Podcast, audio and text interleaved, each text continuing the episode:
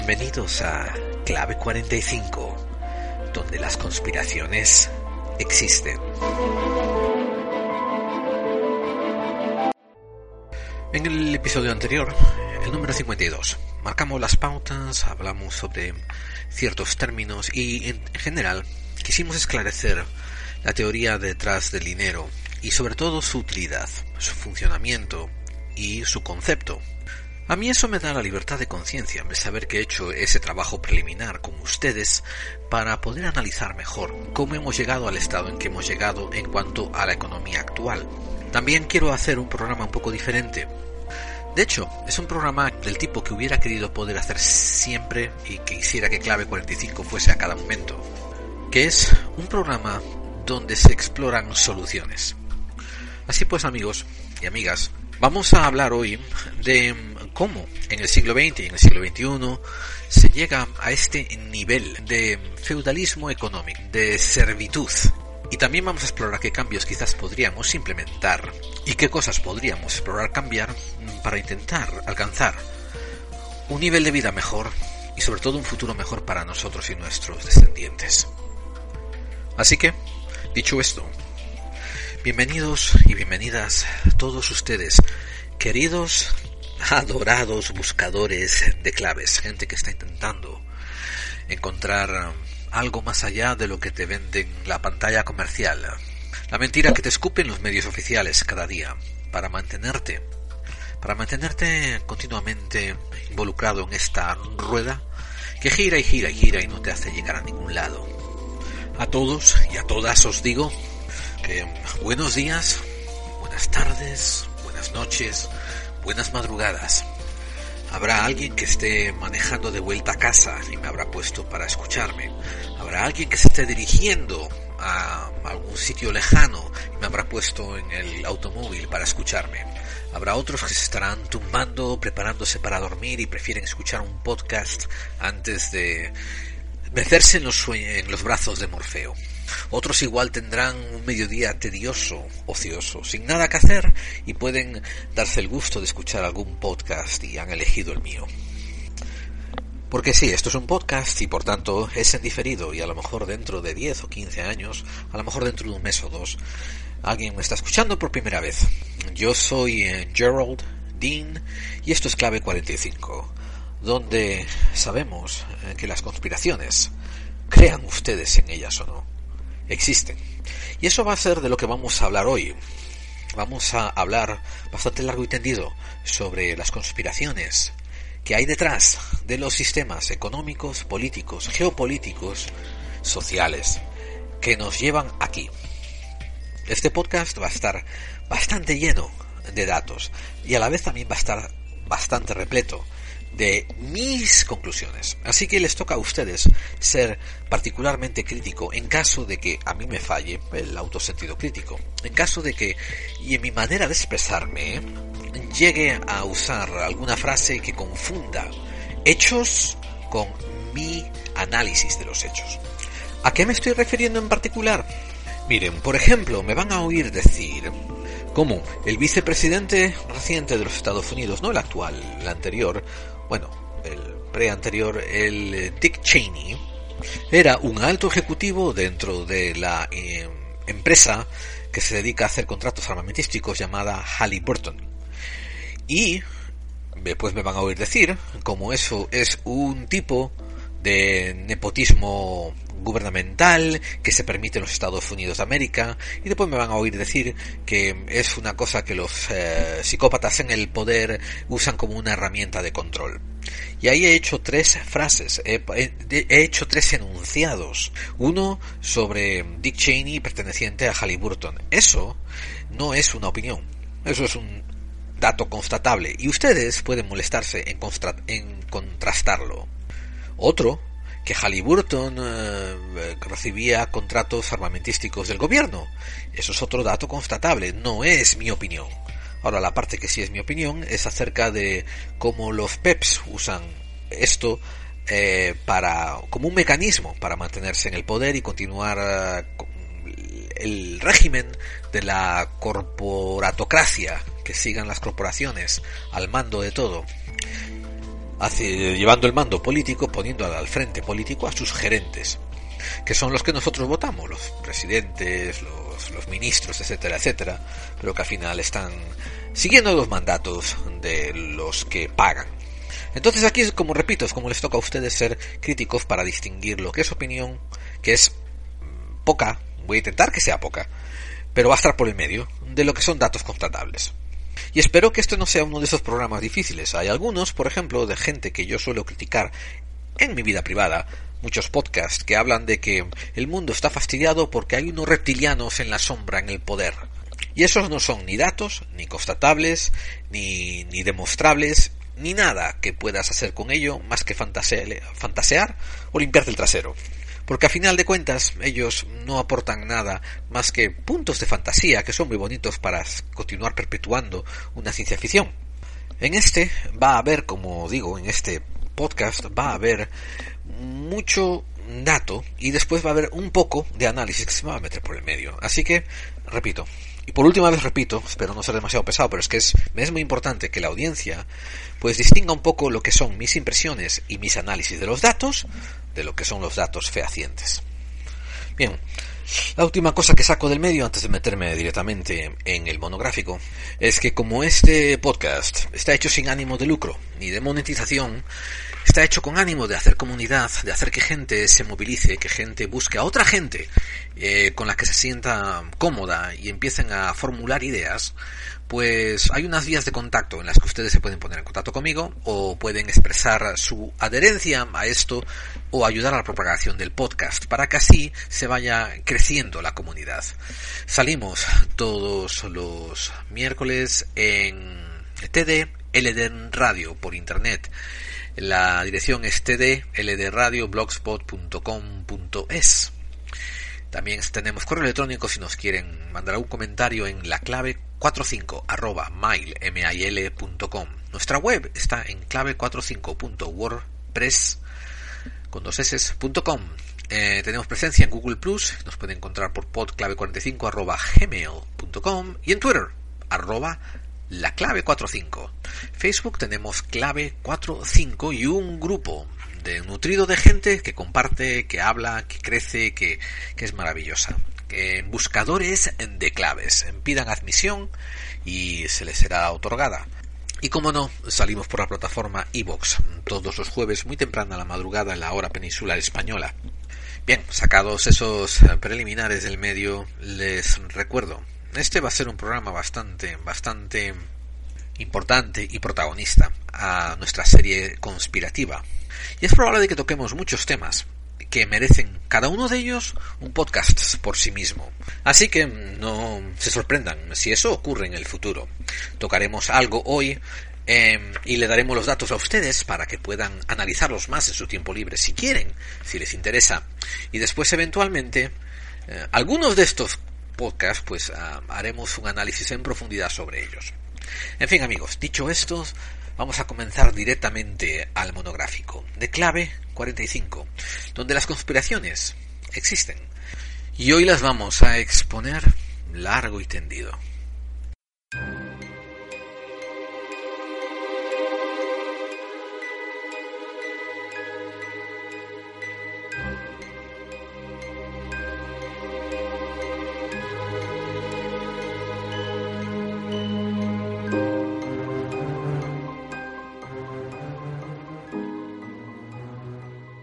Aún no he encontrado, aún carezco de un análisis en profundidad y demostrable, fehaciente, que correlacione a la familia Rothschild con la financiación de los bancos centrales que ocurrió en 1913 en Estados Unidos y de ahí se expandió al resto de Europa.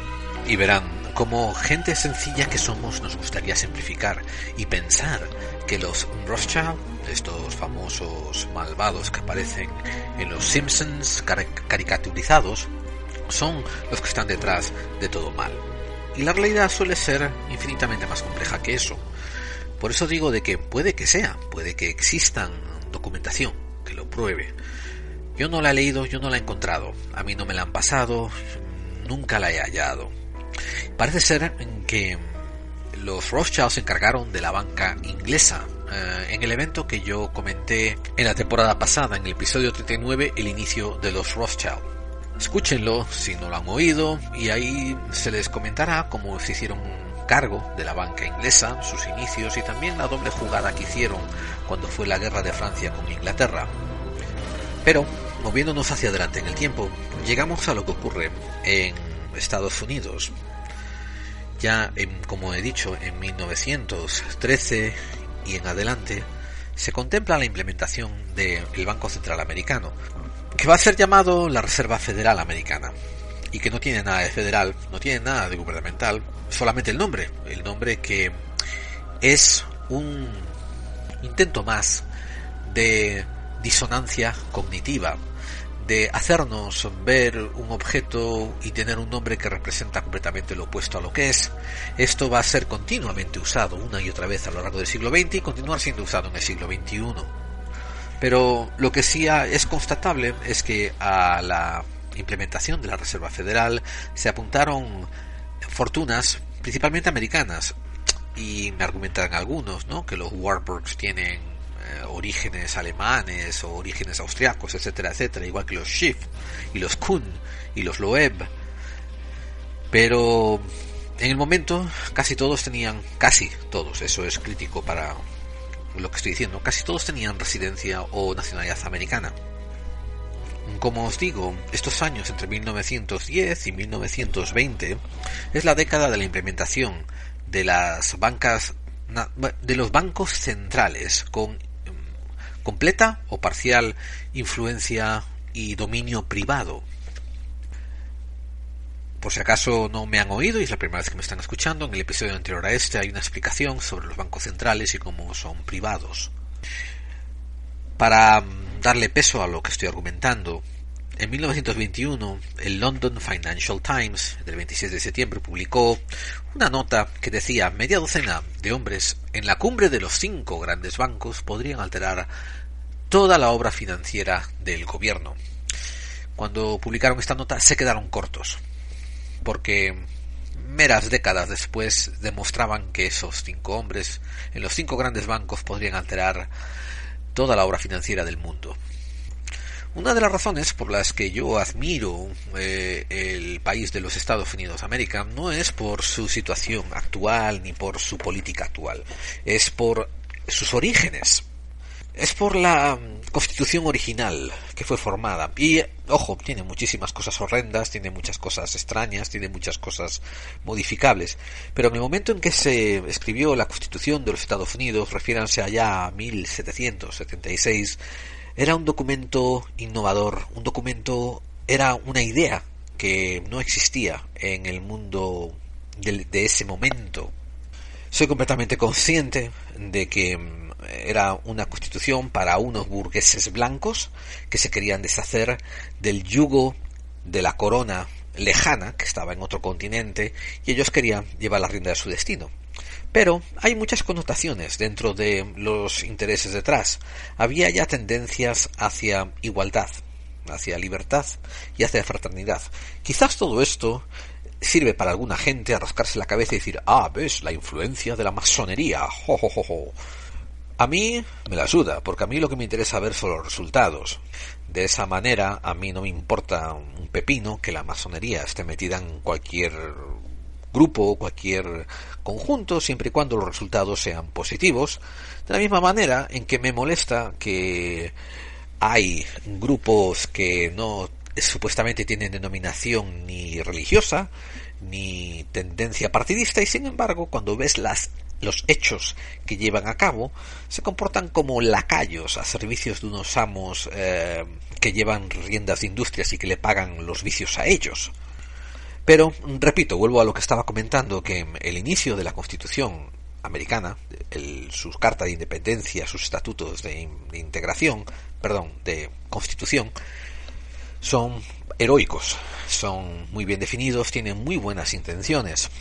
De hecho, fueron seguidos como un modelo a calcar en varias constituciones venideras de diferentes países.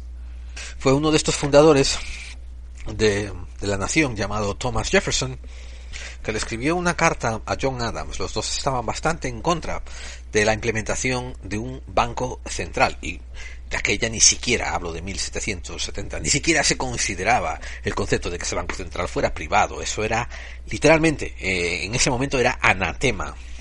Pero Thomas Jefferson ya le dijo a John Adams, eh, creo sinceramente, como tú, que los establecimientos bancarios son más peligrosos que los ejércitos de a pie. Aquí la historia nos demuestra algo que mm, nuestra historia actual mm, también nos corrobora con, con creces. El hecho de que cuando llegas a un punto en cualquier industria, sea la industria bancaria, sea la industria farmacéutica, sea cualquier industria, cuando llegas a un punto de crecimiento excesivo, la competencia ya no interesa. De hecho, la competencia nunca interesa. Si tú le permites a un empresario elegir entre tener competencia o ser un monopolio, él va a elegir el camino más fácil por los réditos más grandes. El camino más fácil para los réditos más grandes, que siempre va a ser el monopolio, la exclusividad. Y eso es completamente opuesto a lo que necesitan la mayoría de los ciudadanos. Los ciudadanos necesitan que las industrias tengan suficientes elementos dentro de ellas que compitan y así se producen varios factores. Se produce crecimiento, se produce innovación y a la vez se, se produce una reducción en el costo del producto que está siendo vendido al consumidor porque hay competencia entre las diferentes empresas eh, dentro de ese sector. ¿A qué estoy hablando? Voy a hacerlo en términos también un poquito más simples, porque bueno, porque no quiero dejar a nadie atrás. Eh, en el, imagínense el mercado de, de sardinas en lata. Pues, pues la gran pesquera X preferiría ser los únicos en el mercado, porque a ellos lo que les interesa es ganar dinero. Y la mejor manera de ganar dinero con menos esfuerzo, ganar más dinero con menos esfuerzo, es siendo los únicos en el mercado. Pero a lo que le interesa a la población en general es que haya empresa X, empresa Z, empresa B, empresa H y empresa F, y a ser posible que todas estén compitiendo entre ellas en condiciones más o menos egalitarias, igualitarias.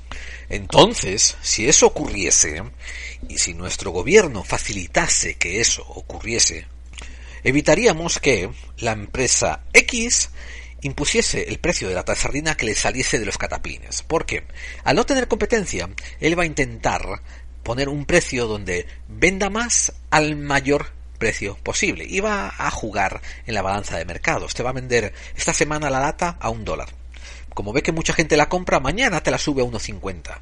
Ve que menos gente la compra, pero todavía mucha gente la compra. Entonces él hace un análisis de coste y de beneficios y sabe que la puede subir a 1,75 y la semana siguiente te la sube a 1,75. Y ahora ya menos gente la compra, pero todavía bastante para sus beneficios. Y la sigue subiendo y subiendo, subiendo hasta que la lata cuesta 4 dólares. Y poca gente la compra, pero ellos sacan un beneficio tremendo vendiendo poco, produciendo poco y por tanto necesitan menos obreros, necesitan menos capital, necesitan menos fábricas y tienen menos gastos. Y ahora ustedes dirán, bueno, mejor para el empresario, ¿no? Mm, sí, mejor para el empresario, pero peor para la comunidad en la que está basada la empresa de ese empresario.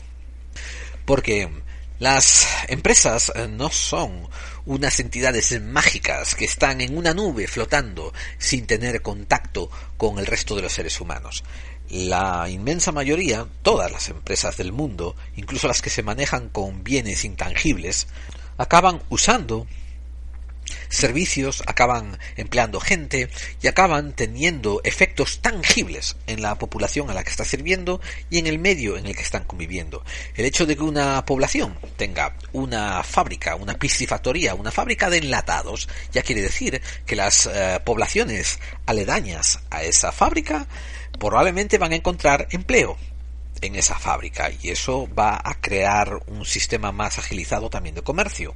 Había un factor económico que en el siglo XX se asumía y se usaba con frecuencia, que era el hecho de que una industria em, tenía también el, el resultado aledaño, el resultado sucedáneo, el resultado inadvertido, inesperado, de que producía eh, le daba medios de subsistencia a la gente que consumía su producto. Esta idea era de que al tú tener una fábrica de televisores, ¿no? y pagarle bien a la gente, pues a su vez esta gente podría comprar tus televisores. Creo que mm, esta idea la tengo que confirmar. Esta idea la promulgó mucho Henry Ford, el famoso mm, industrialista que hizo los automóviles y que creó la, mm, la fabricación en cadena, sistematización del automovilismo y él entendía que valía la pena pagarle buenos salarios a sus empleados por dos razones. Una, porque así evitaba que ellos eh, se fuesen a otras factorías de autos que le funcionaban a la competencia a él, pero a la vez porque estos eh, trabajadores también iban a ser sus propios consumidores. Bien, esta idea, que a mí me parece muy razonable, tenía vigencia en el siglo XX, pero a principios del siglo XX, pero con el paso de las décadas y con el incremento de un capitalismo rapaz y la consiguiente subida de los psicópatas al poder dentro de organismos industriales. Y después el tercer factor es la expansión del poder de estos industrialistas a los organismos políticos, ya sea creado por a través de lobbies o a través de PACs, como expliqué en el episodio pasado, ellos empezaron a decir que les daba, les importaba un rábano eh, pagar buenos sueldos, lo que querían era seguir sacando más beneficio. En primer lugar, eran tremendamente cortoplacistas, pero en segundo lugar, amigos, creo que ellos entendían el beneficio de ayudar a fomentar una sensación de crisis, de escasez en el trabajo, usarlo como una arma. Lo importante, ya entrada la segunda mitad del siglo XX, era continuar creando sistemas de precariedad. Para eso se usaban muchas herramientas. Para ello, si quieren más detalle, refíranse a mi episodio 32, El poder juega al ajedrez, el pueblo a las damas, donde hice un compendio rapidito sobre las técnicas de control social que usan los psicópatas en el poder, ya siendo, ya bien sea empleando armas económicas, ya bien sea usando los organismos políticos organismos sociales, les da igual. Ellos meten sus dedos y todo lo que crean es precariedad, una sensación de crisis y una sensación de inseguridad. Esto mismo se traduce ya en la segunda mitad del siglo XX a precariedad laboral. En Estados Unidos tardaron hasta los años 70. Hubo una época ahí dorada de una explosión que fue entre el final de la Guerra Mundial en el 45 todo, todo seguidito, hasta digamos el 69, el 74. Cuando ocurrió la crisis del petróleo eh, en Estados Unidos, fue cuando permitieron hacer estallar una de las primeras inflaciones grandes e inmensas, y bueno, fue cuando empezaron a entrar ya en un sistema, en un sistema estandarizado de crisis. Pero mientras a Europa se le habían ido exportando ya poco a poco ese concepto. Y es que ya a principios del siglo XX, con la implementación de los bancos centrales, la banca internacional ya existía, aunque no como un organismo reconocido internacionalmente, un organismo era un organismo todavía abstracto que se estaba formando. Por ejemplo, la Primera Guerra Mundial, para los que no recuerden ese episodio de nuestro pasado, tuvo un trasfondo enormemente económico detrás de sí. La banca internacional había prestado grandes sumas de dinero a Inglaterra y la banca internacional había dado órdenes al Kaiser, a Alemania, a que dirigiera sus políticas hacia otros derroteros, los cuales Alemania no obedeció. Estos datos eh, son un poco más difíciles, amigos, de constatar porque ustedes no van a poder abrir una página de Wikipedia y decir eh, influencia de la banca internacional sobre la Primera Guerra Mundial. Les va a dar este relato que estoy haciendo. Esto tiene un poco de análisis ¿eh? en lo que le estoy comentando. Pero cuando la banca internacional decidió apoyar a Inglaterra en contra de Alemania, pues envolvieron a Francia, envolvieron a otros países y necesitaban urgentemente que Estados Unidos que era la reserva militar que tenían apartada, interviniera para dar una clara definición a este conflicto. Y aquí fue cuando apareció el hundimiento del buque Lusitania. Aquí fue también cuando comenzamos a ver la complicidad que empezaba a ejercer el periodismo con los intereses bancarios internacionales y a la vez con los intereses gubernamentales, que empezaban ya a ser los mismos. Fue el gran magnate amarillista Randolph Hearst, que tenía un monopolio, bueno, no, no era un monopolio, pero era uno de los mayores directores de periódicos empresario, empresario del periodismo de los Estados Unidos, que se dedicó a hacer una campaña en pro de la guerra y demandando venganza por las eh, personas americanas muertas en el hundimiento de Lusitania. Este tipo de tándem, este tipo de, de asociar a los medios periodísticos con el gobierno y lo, el gobierno estar comprado por grandes banca internacional y grandes medios industrializados continúa a través de todo el siglo XX y se bueno y se confirma ya en el siglo XXI descaradamente pero va a haber un podcast más adelante donde vamos a hablar de lo que consideramos la edad de oro del periodismo que fue más o menos, más o menos las fechas entre 1950 y 1980, algo así, como tres décadas. Bueno, y depende del país, por lo menos en Estados Unidos sí fue así. Y vamos a hablar y analizar por qué, por qué el periodismo fue tan bueno como fue y por qué dejó de serlo. Por fin consiguen meter a, Estados Unidos en la guerra y la Reserva Federal, que es una banca privada, endeuda a Estados Unidos hasta las pestañas. Existe una declaración grabada de Winston Churchill que, llegó a confesar que si Estados Unidos no hubiese entrado en la guerra, la paz se habría logrado con Alemania.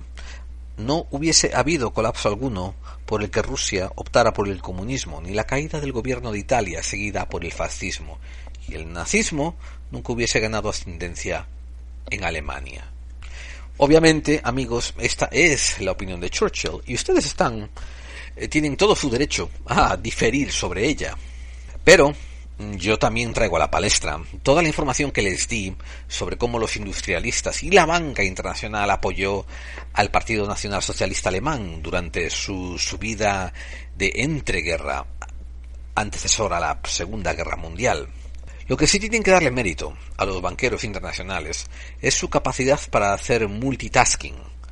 Porque en mitad de estar ocupados asegurándose de que Estados Unidos entra en la Primera Guerra Mundial para así endeudar más a ese país, em, aparece la figura del bolcheviquismo y aparece la figura del marxismo y la figura de los agentes desestabilizadores eh, de Rusia. Lenin es financiado mm, por la banca internacional para que lleve marxismo a la Rusia de los zares. Y una cosa que voy a comentar, y que esto sí es constatable, es que la Rusia de los zares, estamos hablando de hasta 1920, 1919, pues eh, tenía mucha reticencia a permitir bancos centrales, bancos privados que llevasen la, la, economía nacional como lo habían hecho en Estados Unidos. Pero ahora está constatado de que Max Warburg, un banquero americano, financia a Lenin y lo manda en un viaje a través de Europa con seis, bueno, más de seis millones de dólares para financiar la revolución en Rusia. Mientras que los libros de historia, hasta hace poco nos hacían creer, y creo que aún hoy en día nos hacen creer, que la revolución rusa ocurre porque los eh, pobres pobladores de Rusia están hartos de mm, el zar y sus imposiciones y sus abusos, y todos juntos, al unísono, así como por arte de magia, se levantan y, no sé, meten la mano en el ano y sacan fusiles para defenderse, mágicamente también, y así, todos los millones de rusos de repente tienen una revolución armada que mágicamente sale de la nada. Por favor, esto está constatable, está constatado, la financiación que hizo Max Warburg a la, revolución rusa. Imagínense, dentro de 5, 10, 20, 30 o 40 años, cómo se va a constatar la financiación de ISIS, o cómo se va a constatar la financiación de la primavera árabe, o la financiación de otras muchas cosas desestabilizadoras, de las que de hecho vamos a intentar hablar hoy. Y era por estos mismos años, ¿eh? por 1910, 1915, cuando otro revolucionario famosísimo, León Trotsky, es apresado en Canadá. Es apresado con 275 hombres cuando se dirigía a Rusia para ayudar a la famosa revolución. Aquí interviene la figura del general House, que va a recibir casi un podcast cuando hablemos de la imposición del nazismo en Estados Unidos, ¿Eh? Sí, me han oído bien. La imposición. Bueno, voy a rectificarme. El intento de imposición del fascismo en Estados Unidos que ocurrió. Esto ocurrió. Pues ahí vamos a hablar del, del general House y cómo él se fue para Canadá y usó sus influencias políticas para sacar a Trotsky y a sus hombres y liberarlo con un pasaporte estadounidense. La conspiración para crear el sistema feudal actual, el sistema neofeudal, vamos a llamarlo así, neofeudal actual, continuaba mm, en esos años con, por ejemplo, em, el señor Milner, M-I-L-N-E-R, que era un hombre bastante cercano a la familia Rothschild y que fue presidente de la Mesa de Rhodes. La Mesa de Rhodes era una organización secreta creada por el multimillonario Cecil Rhodes. Se escribe C-E-C-I-L-R-H-O-D-E-S. De ahí viene el nombre antiguo de Rhodesia. Este hombre mm, tiene un podcast dedicado al solo en Conozca a sus peps, que va a venir muy pronto. El señor Cecil Rhodes. Y mm, él había creado esta mesa de Rhodes eh, con el fin de asegurar la supremacía británica en todo el mundo, eh, sobre todo en el tercer mundo, pero después de ahí intentar expandirla al resto del, del mundo conocido. Nunca consiguió su fin, aunque la intento de implementación de lo que él quería hacer, la supremacía británica, supuso la miseria y la extensión del colonialismo a niveles inimaginables durante, vamos, décadas no necesarias en África y en otras colonias. Curiosamente, Curiosamente, a la muerte de Cecil Rhodes, todo el dinero, eh, buena parte, bueno, no todo, buena parte de la fortuna y la dirección de, la, de esta sociedad secreta, la mesa de Rhodes, pasó a ser heredada por el Lord Rothschild. Lord Rothschild vio el valor en lo que estaba intentando hacer Cecil Rhodes y continuó su directriz. Por esto digo que dejen de creerse de una vez por todas la cosa más fácil, que es que hay un Anunnaki, un reptiliano, detrás de estos psicópatas en el poder, dirigiéndolos. Puede que lo haya, pero la historia está demostrando eh, que estos están actuando al tuntún, a la buena de Dios, con premeditación y sobre todo con información y analizando la situación geopolítica del momento en que le toca vivir. Los Rothschild podía haber hecho esto hace ya siglos, cuando se tomó a su cargo la banca inglesa, y no lo hizo. No fue hasta que vio el ejemplo de lo que Cecil Rhodes estaba intentando llevar a cabo que era que era dar becas a estudiantes para que estudiasen en, en eh, universidades prestigiosas y siguiesen las directrices de Cecil Rhodes, que era continuar la promulgación de la supremacía inglesa en todo el mundo. Entonces, Rothschild dijo, esto vale la pena, solamente que en vez de promulgar la supremacía inglesa, voy a promulgar la continuación de este capitalismo devorador rapaz que yo estoy llevando a cabo. Estos bancos internacionales, ese sistema de deuda que me está yendo tan bien. Ni que decir tiene que poco después eh, se forma el famoso Consejo de Relaciones Exteriores, el CFR, el CFR, que CFR quiere decir Council for Foreign Relations. Y estos fueron los predecesores a los grandes think tanks, los grandes organismos de, de, pensamiento, los grandes motores de pensamiento, auspiciados por todas estas empresas y este gran capital. Uno tiene también que tener en cuenta el factor humano. ¿eh? Por ejemplo, Lenin y Trotsky, estoy seguro que habían leído el mm, Capital de Marx y otras obras de Marx y mm, estaban mirando la situación, la situación actual de Rusia porque era cierto, ¿eh? que comparado con eh, sistemas occidentales, sistemas económicos occidentales, la Rusia de aquel momento, eh, pues era bastante precaria, tenía una inmensa inmensa extensión rural donde se vivía muy muy precariamente y en condiciones bastante malas, ¿no?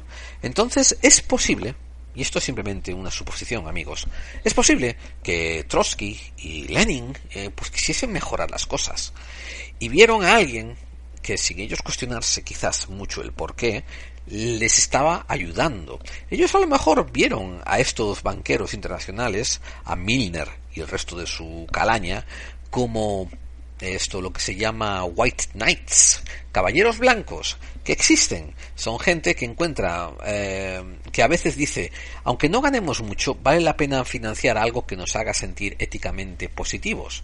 Igual ellos pensaron que era lo que estaban haciendo esto, sin darse cuenta de que estaban siendo peones del juego de ellos, en cuanto a, a abrir nuevos bandos de crisis, nuevos bandos de oposición controlada.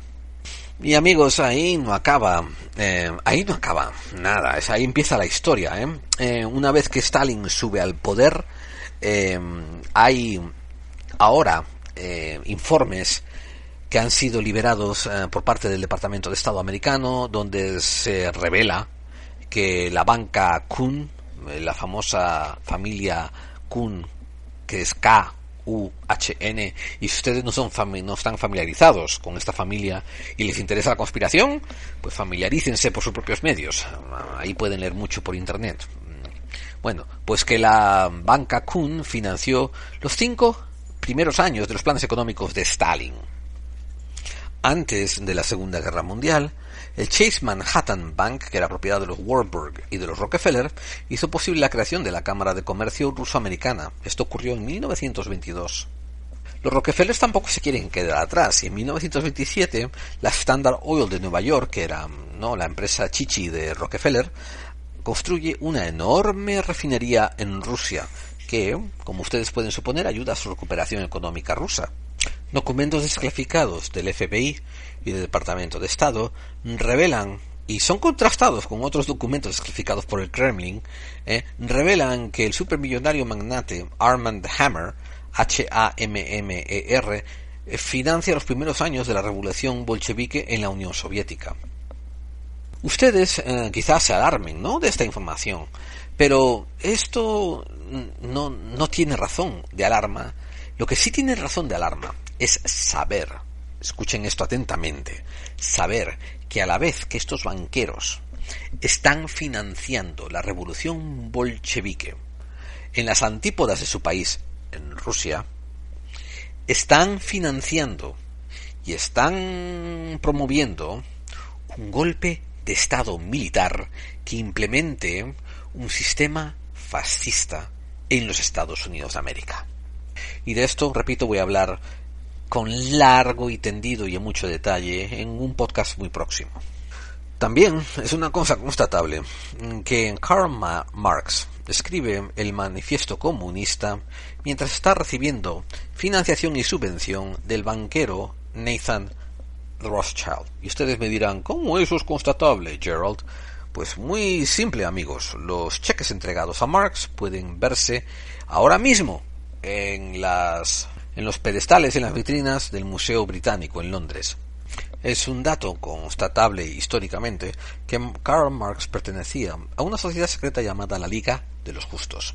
Ahora, en opinión de varios historiadores y varios especuladores, se cree que la Liga de los Justos será una continuación de la Orden de los Illuminati. Una vez más, amigos, mm, un poco de especulación ahí.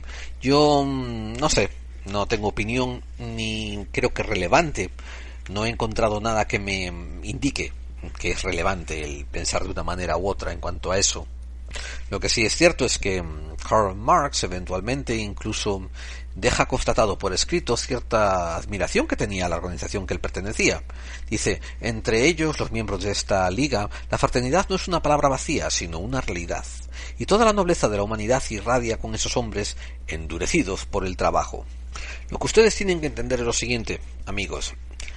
Si ustedes son unos multimillonarios, Y recuerden el episodio anterior donde hablamos sobre la falacia del concepto detrás del dinero.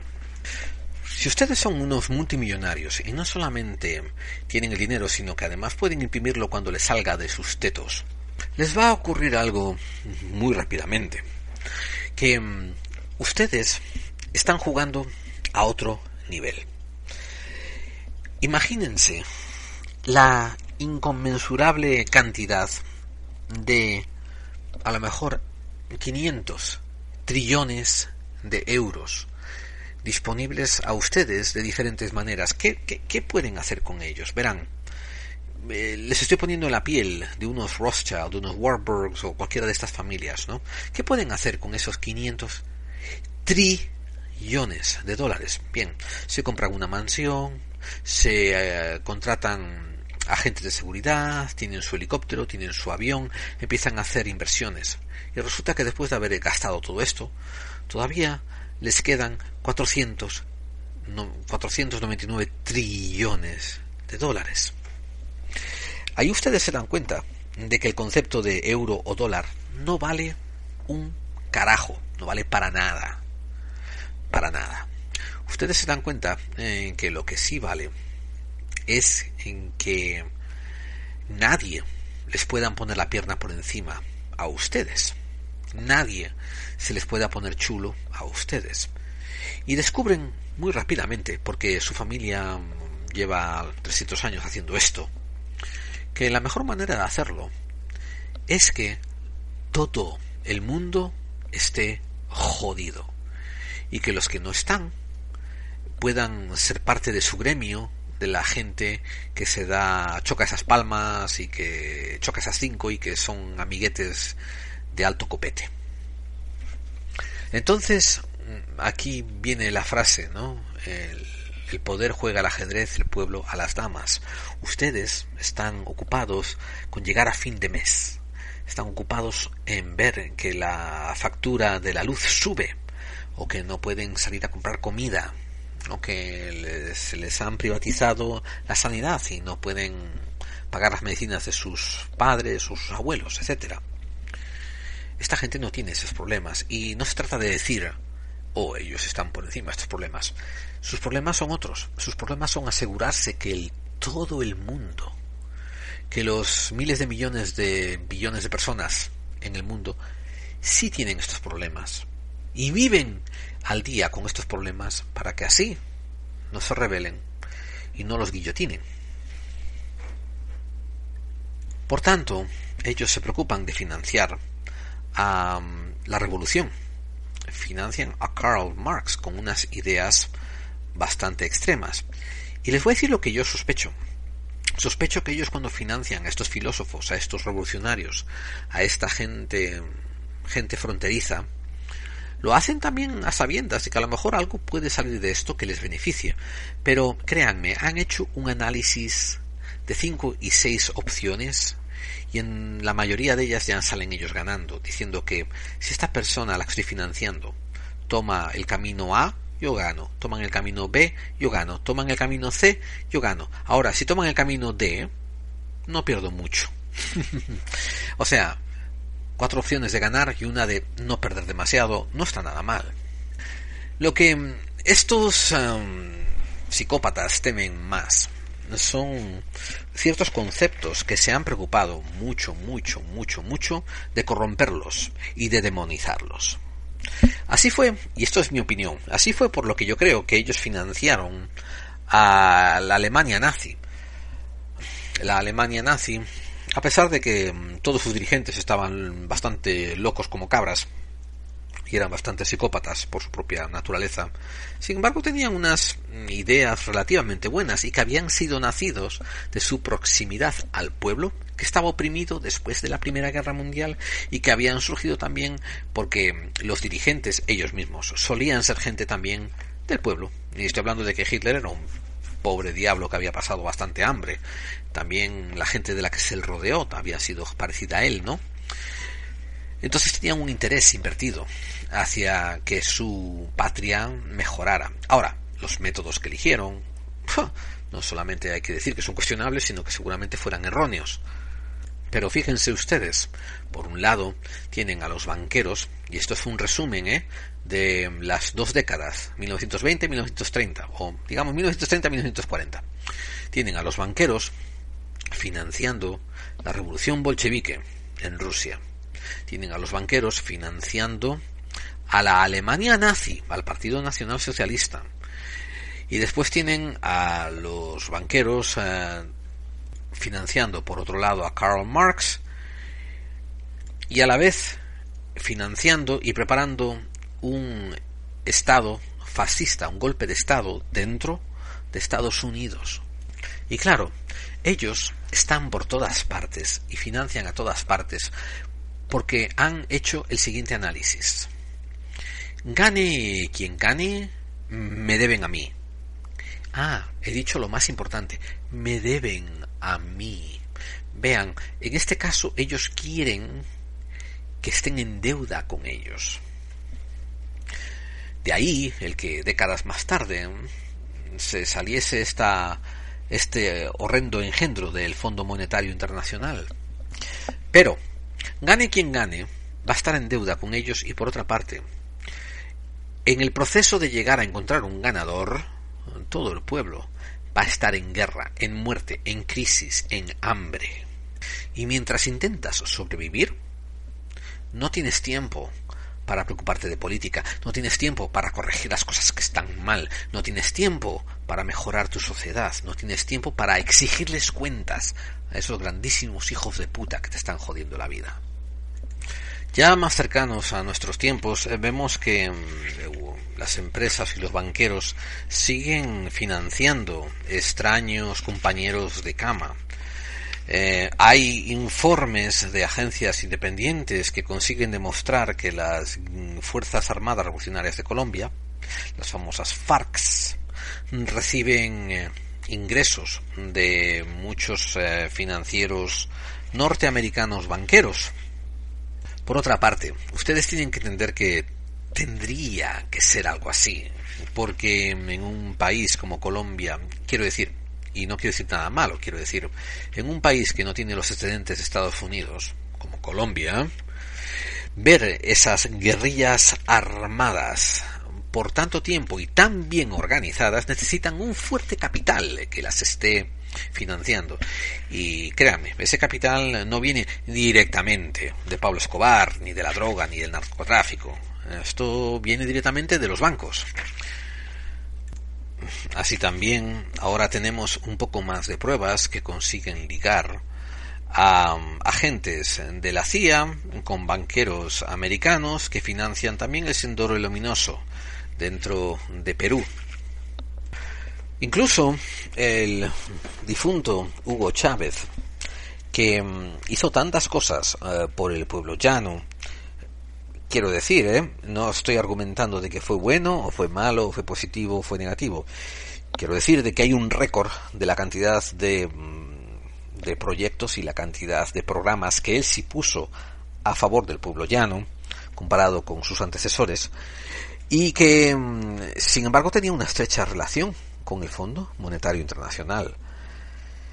Y alguna gente, todavía estoy investigando la validez de estas ah, acertaciones, alguna gente me ha hecho llegar y me ha comentado que fue cuando se puso un poco farruco y se rebeló contra el Fondo Monetario Internacional y sus directrices, que fue cuando súbitamente mm, tuvo un cáncer.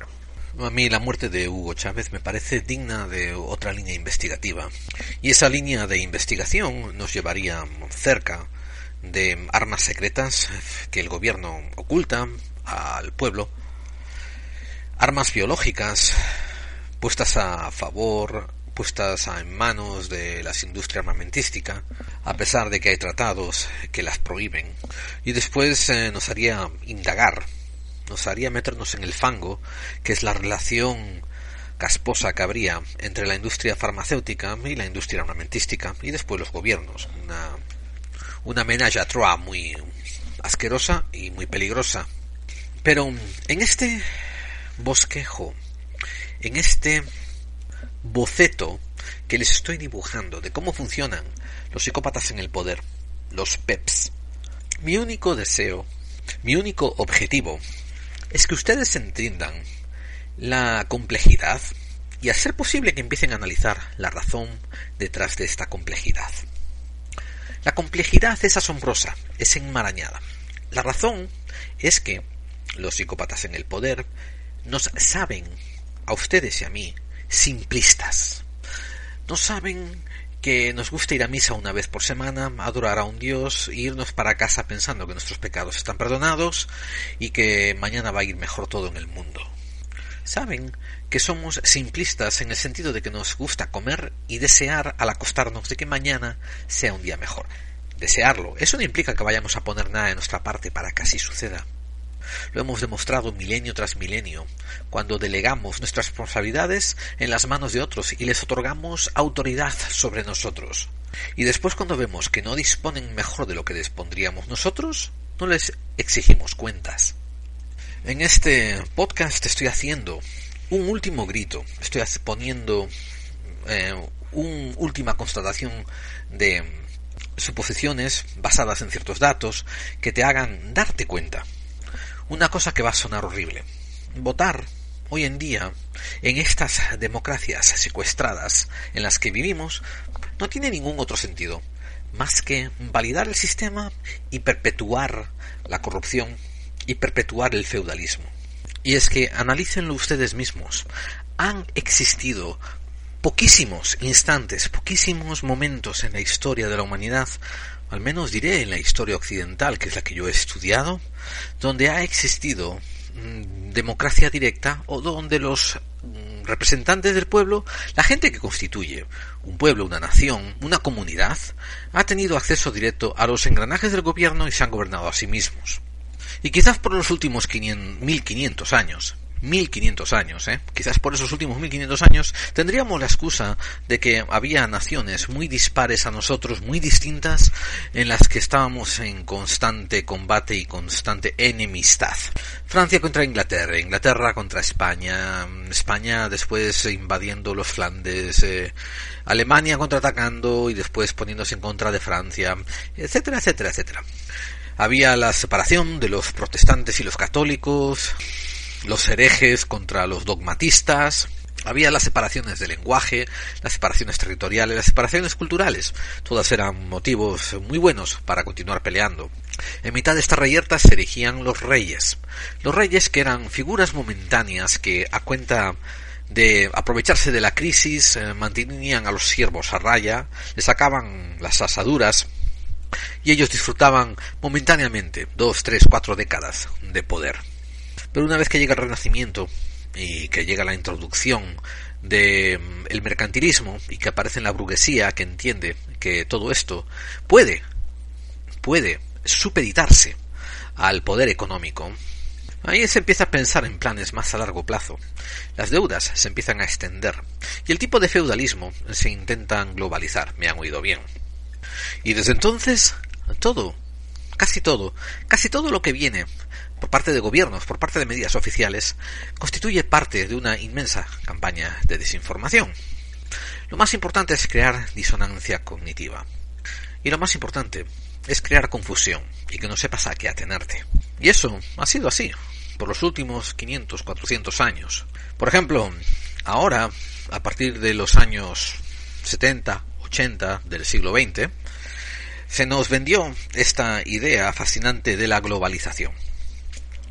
Y los que sean demasiado jóvenes, les comentaré que la idea de la globalización nos fue vendida a nosotros los más viejos eh, de una manera bien curiosa. Nos ponían al frente, nos ponían como la parte más mm, no sé, la más brillante de esta idea de la globalización, el hecho de tener, por ejemplo, fácil intercambio de monedas. Eh, al trabajar todos con el dólar, al trabajar todos con la libra esterlina, a trabajar todos con el euro, pues iba a ser mucho más fácil el comercio. Y después nos hablaban de empezar a abrir fronteras. Y cuando nosotros estudiábamos esto, querría, quería decir para nosotros eh, poder irnos a buscar trabajo a otros sitios más fácilmente y nos quedábamos alucinados diciendo ¡qué buena idea! Por fin puedo ir a Alemania a trabajar sin miedo a que me echen. Porque, aunque los más jóvenes no se acuerden, los más viejos, eh, los padres de mi generación y los abuelos de mi generación, emigraron como, no sé, no tengo un símil, una buena metáfora para decir. Emigraron como bestias. Y digamos bestias de carga. Emigraron antes del golpe de Estado franquista en el 36 y continuaron migrando después. Y algunos por motivos políticos, pero la mayoría por motivos económicos, por morirse de hambre en Españistán. Lo que ahora es Españistán. Antes era solamente España. Tengo miembros de mi familia que, eh, por la parte de mis abuelos, que estuvieron pasando muchas décadas, tanto en Cuba como en Estados Unidos, como en Venezuela, y algunos también en Alemania. Tengo gente de mi familia también de la generación de mis padres que aprovecharon el boom de las plataformas no sé quién se acuerda de eso que eran básicamente las petroleras del Mar del Norte, donde mm, te ibas a trabajar allí por tiradas de dos o tres meses y después volvías por uno. Y eran, claro, eran sueldos muy bien pagados, eran sueldos también muy peligrosos y eran trabajos muy peligrosos y muy arduos, que duraron poco, duraron apenas una década para los españoles, quizás dos. Pero la generación de mis padres lo vio, lo disfrutó, lo usó, no sé decir si lo disfrutó, se aprovechó de ello. Y tengo también miembros de mi familia de la generación, como digo, de mis padres que emigraron a Suiza y emigraron a Alemania y algunos nunca volvieron de allá. Y cuando en los años 80, en los años 90 nos empezaron a vender la idea de la globalización, colgándonos la zanahoria de la Europa unida, nosotros pensábamos, ah, qué bien, así podremos ir a trabajar a otro lado sin tantos problemas. ¿Y sabe lo que eso quería decir? Escuchen muy bien. Eso quería decir Ah, qué bien. Ahora podremos ir a vendernos como feudos, como semi-esclavos, a otro lugar al que queríamos ir donde nos paguen un poco más. Porque a final de cuentas, nos han vendido también una papeleta diciendo que el trabajo dignifica, pero nos han ocultado que el trabajo dignifica para un gran hijo de puta que no quiere trabajar y ni mover un puto dedo. Si el trabajo dignifica tanto, eso quiere decir que los grandes capitalistas son unos tremendos indignos, indignificados, porque no han movido un puto dedo en su vida. Cuando empezó a salir esa retórica, empezaron a cambiar la cantinela, y nos empezaron a vender desde las escuelas y las universidades la idea de que los grandes industrialistas también trabajan muy duro y, trabajan de una manera diferente al resto de nosotros. Mientras que nosotros estamos con un pico y una pala cavando zanjas, ellos están trabajando igualmente de duro en una oficina sentados, haciendo investigaciones y preparando planes. Y nos vendieron también la idea de que el hecho de que estos industrialistas pudieran armar empresas era beneficioso para todo, porque así nos iban a poder ofrecer trabajos a nosotros, que nos iban a pagar sueldos. Y lo que no nos dicen es que estos industrialistas estaban buscando el monopolio de sus empresas y que estaban buscando la máxima ganancia y una de las partes que eran comprometidas eran los sueldos que nos pagaban. Una de las partes en las que rápidamente cortaban todo por lo sano eran o personal, plantilla o sueldos. Despertad de todas esas falacias. Yo no digo, de hecho, no, no niego de que el trabajo dignifique. El trabajo digno dignifica. Y el trabajo servil te esclaviza. Y el trabajo, el trabajo esclavizado, pues te da tu carácter de esclavo. Y ojo, yo no digo, yo no digo que hay que vivir eh, sin trabajar, ¿no? yo no digo que hay que escaparle al trabajo. Esa es una retórica bien fascista y estúpida de un neoconservador facilona. Yo lo que estoy argumentando es que cada ser humano tiene que trabajar en una medida que le haga feliz y la medida que le sirva a él o a ella, no en la medida que te exija una industria o unos patrones. Pero claro, como esto suena peligrosamente socialista o comunista, enseguida, en los años 50-60, todo Occidente se, se ocupó rápidamente de hacer un sistema de propaganda tan bueno como el nazi de los años 40, tan bueno como, como el americano de los años 60 o 70, un, sistema de propaganda cuasi internacional que se quedó en Occidente diciendo que la Rusia comunista y la China comunista eran ahora el nuevo demonio. Y esto sirvió dos factores. Uno para disuadir a la gente que tenía tendencias a exigir más egalitarismo en cuanto a los abusos industrializados, de los, de los capitanes de la industria, estoy hablando, de los grandes capitalistas rapaces. Ahora la gente que protestaba se veían como unos sucios rojos, como unos republicanos, como unos comunistas o unos anarquistas, y se les tildaba de eso como si fuese un insulto. Y por otra parte se creaba el otro gran enemigo ahora de Occidente, ¿no? Los americanos pues se les ponía en alerta roja contra los rusos o los chinos. Bueno, pero los chinos no fue tanto. Pero como dije, esto fue parte de la globalización y eso fue la zanahoria que nos tendieron mientras nos largaban los palos por detrás, los palos de mm, someternos a la perestroika, los palos de someternos a los designios del Fondo Monetario Internacional. En España, los palos de no poder eh, ser los dueños ya de su propia emisión de moneda. El investigador y admirado por mí, eh, Miguel Pedrero, eh, escribió en el libro Corrupción, las cloacas del poder, eh, un artículo muy interesante donde hablaba de la entrevista que tuvo con un agente del CNI, que es el Servicio Secreto Español.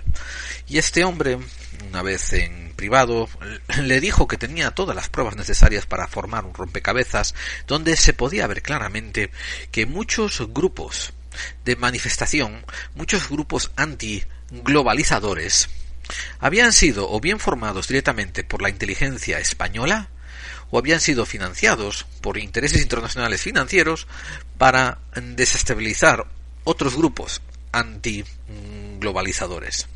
El propio CNI ordenó a, algunos de sus agentes que se infiltraran y fomentasen los grupos más violentos para montar bronca en las calles durante las manifestaciones.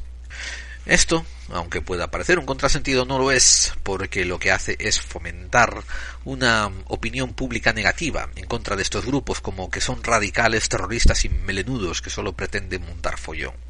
Es cierto que las, los psicópatas en el poder no pueden controlar todas las organizaciones, pero fíjense, las que ellos no pueden financiar y así controlar por su propia cuenta, pues pueden pagar a las fuerzas del Estado del orden pueden influenciar a los gerentes, a los políticos, para que las de esas estabilicen con sus programas de infiltración.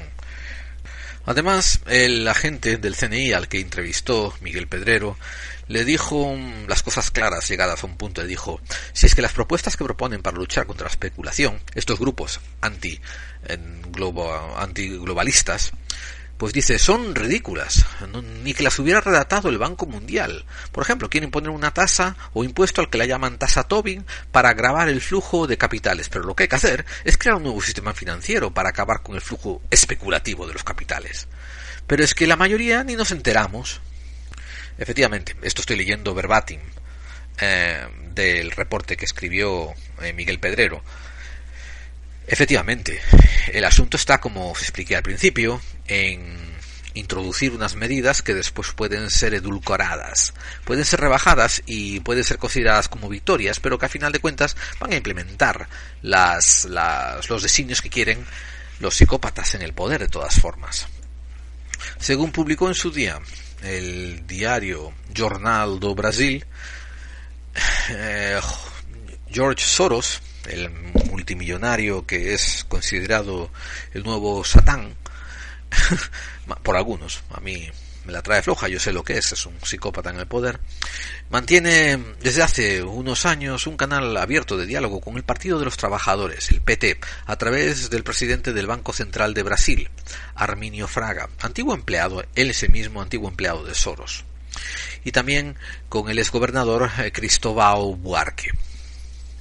En estas negociaciones se fragua que mm, el resultado podría ser que el gobernador Buarque participaría en uno de los proyectos humanitarios que desarrolla Soros, a cambio de mantener a Arminio Fraga en el Banco Central en caso de que el PT ganara las elecciones presidenciales. Yo no sé si me han seguido aquí, pero la idea está en que vamos a echar una mano con ciertas cositas a un gobernador para que en caso de que ganen mis oponentes, las cosas sigan a mi favor. Rebobinen para atrás y escuchen otra vez eso que les acabo de decir.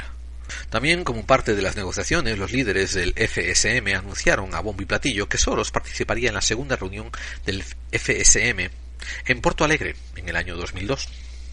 Ahí tienen también a otros eh, magnates de las industrias, a otros capitalistas rapiñeros, pues fundando también eh, agencias antiglobalistas. Por ejemplo, eh, Teddy Goldsmith, de la famosa casa Goldsmith, fue fundador de la revista The Ecologist, el ecologista. En el año 1991 le preguntaron acerca de esta actitud de apoyar a una cosa tan extraña como fundar, como vamos, como apoyar, como fundar la revista El Ecologist y él contestó, no pretendemos dispersar esfuerzos apoyando todo y nada al mismo tiempo. Tengo experiencias en los negocios, en consecuencia, jugaré, juzgaré las acciones por los resultados y no por la buena publicidad. Este hombre acaba de darte la clave, amigo, amiga. Este hombre acaba de darte las claves de cómo tú tienes que juzgar a tus políticos, a la gente que te representa a ti en el gobierno. Tienes que juzgarla por las acciones y los resultados, y no por la buena publicidad, no por las buenas palabras, sino por las buenas promesas. Pero ahí es donde nos diferenciamos nosotros y ellos. Después está el conocimiento extenso de cómo David Rockefeller, sí, de los Rockefeller, financió la famosísima ONG Greenpeace, esa misma ONG, que se muestra abiertamente contraria a muchas indagaciones y perspectivas petroleras, que era parte de, de vamos, es el pan y el agua de, de la familia Rockefeller. Voy a aclarar una cosa. Era, era, porque prestando atención a los movimientos de estos psicópatas en el poder, que hay que prestarlos, nos damos cuenta de que ellos, los mandamases, los ejecutivos, los que están de verdad, de verdad por encima de las compañías, están empezando a retirar sus inversiones en compañías petroleras y las están divirgiendo, las están expandiendo a muchas energías renovables. Voy a comenzar a cerrar el círculo, a acercarme hacia los 360 grados de este círculo para que ustedes comiencen a mirar la película generalizada. Una vez, repito lo que os dije hace unos minutos, una vez que tienes dinero para pagar las deudas de varios países, pero tú estás enfocado en seguir creando deuda, te das cuenta de que te estás moviendo a un nivel de poder que está fuera del alcance del resto de los humanos, porque el resto de los humanos los estás manteniendo ocupados en encontrar donde comer día a día, cómo pagar la luz día a día, cómo pagar las utilidades día a día.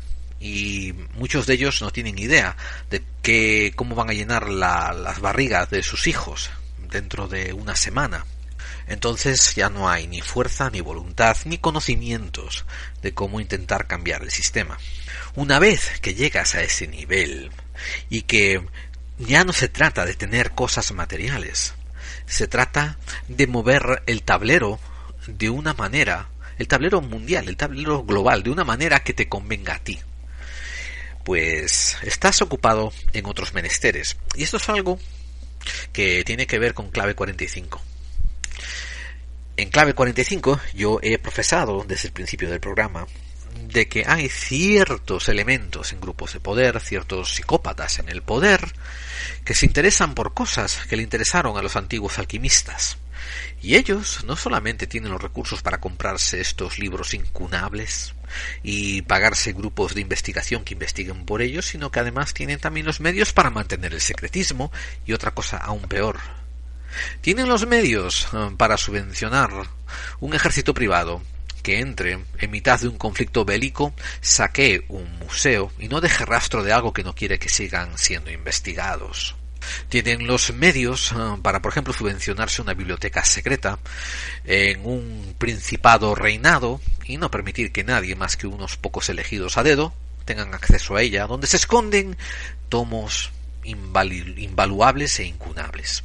Y también tienen medios eh, para investigar temas esotéricos que pueden parecernos bastante mm, extraños, de una manera que nos puede parecer bastante deshumanizada.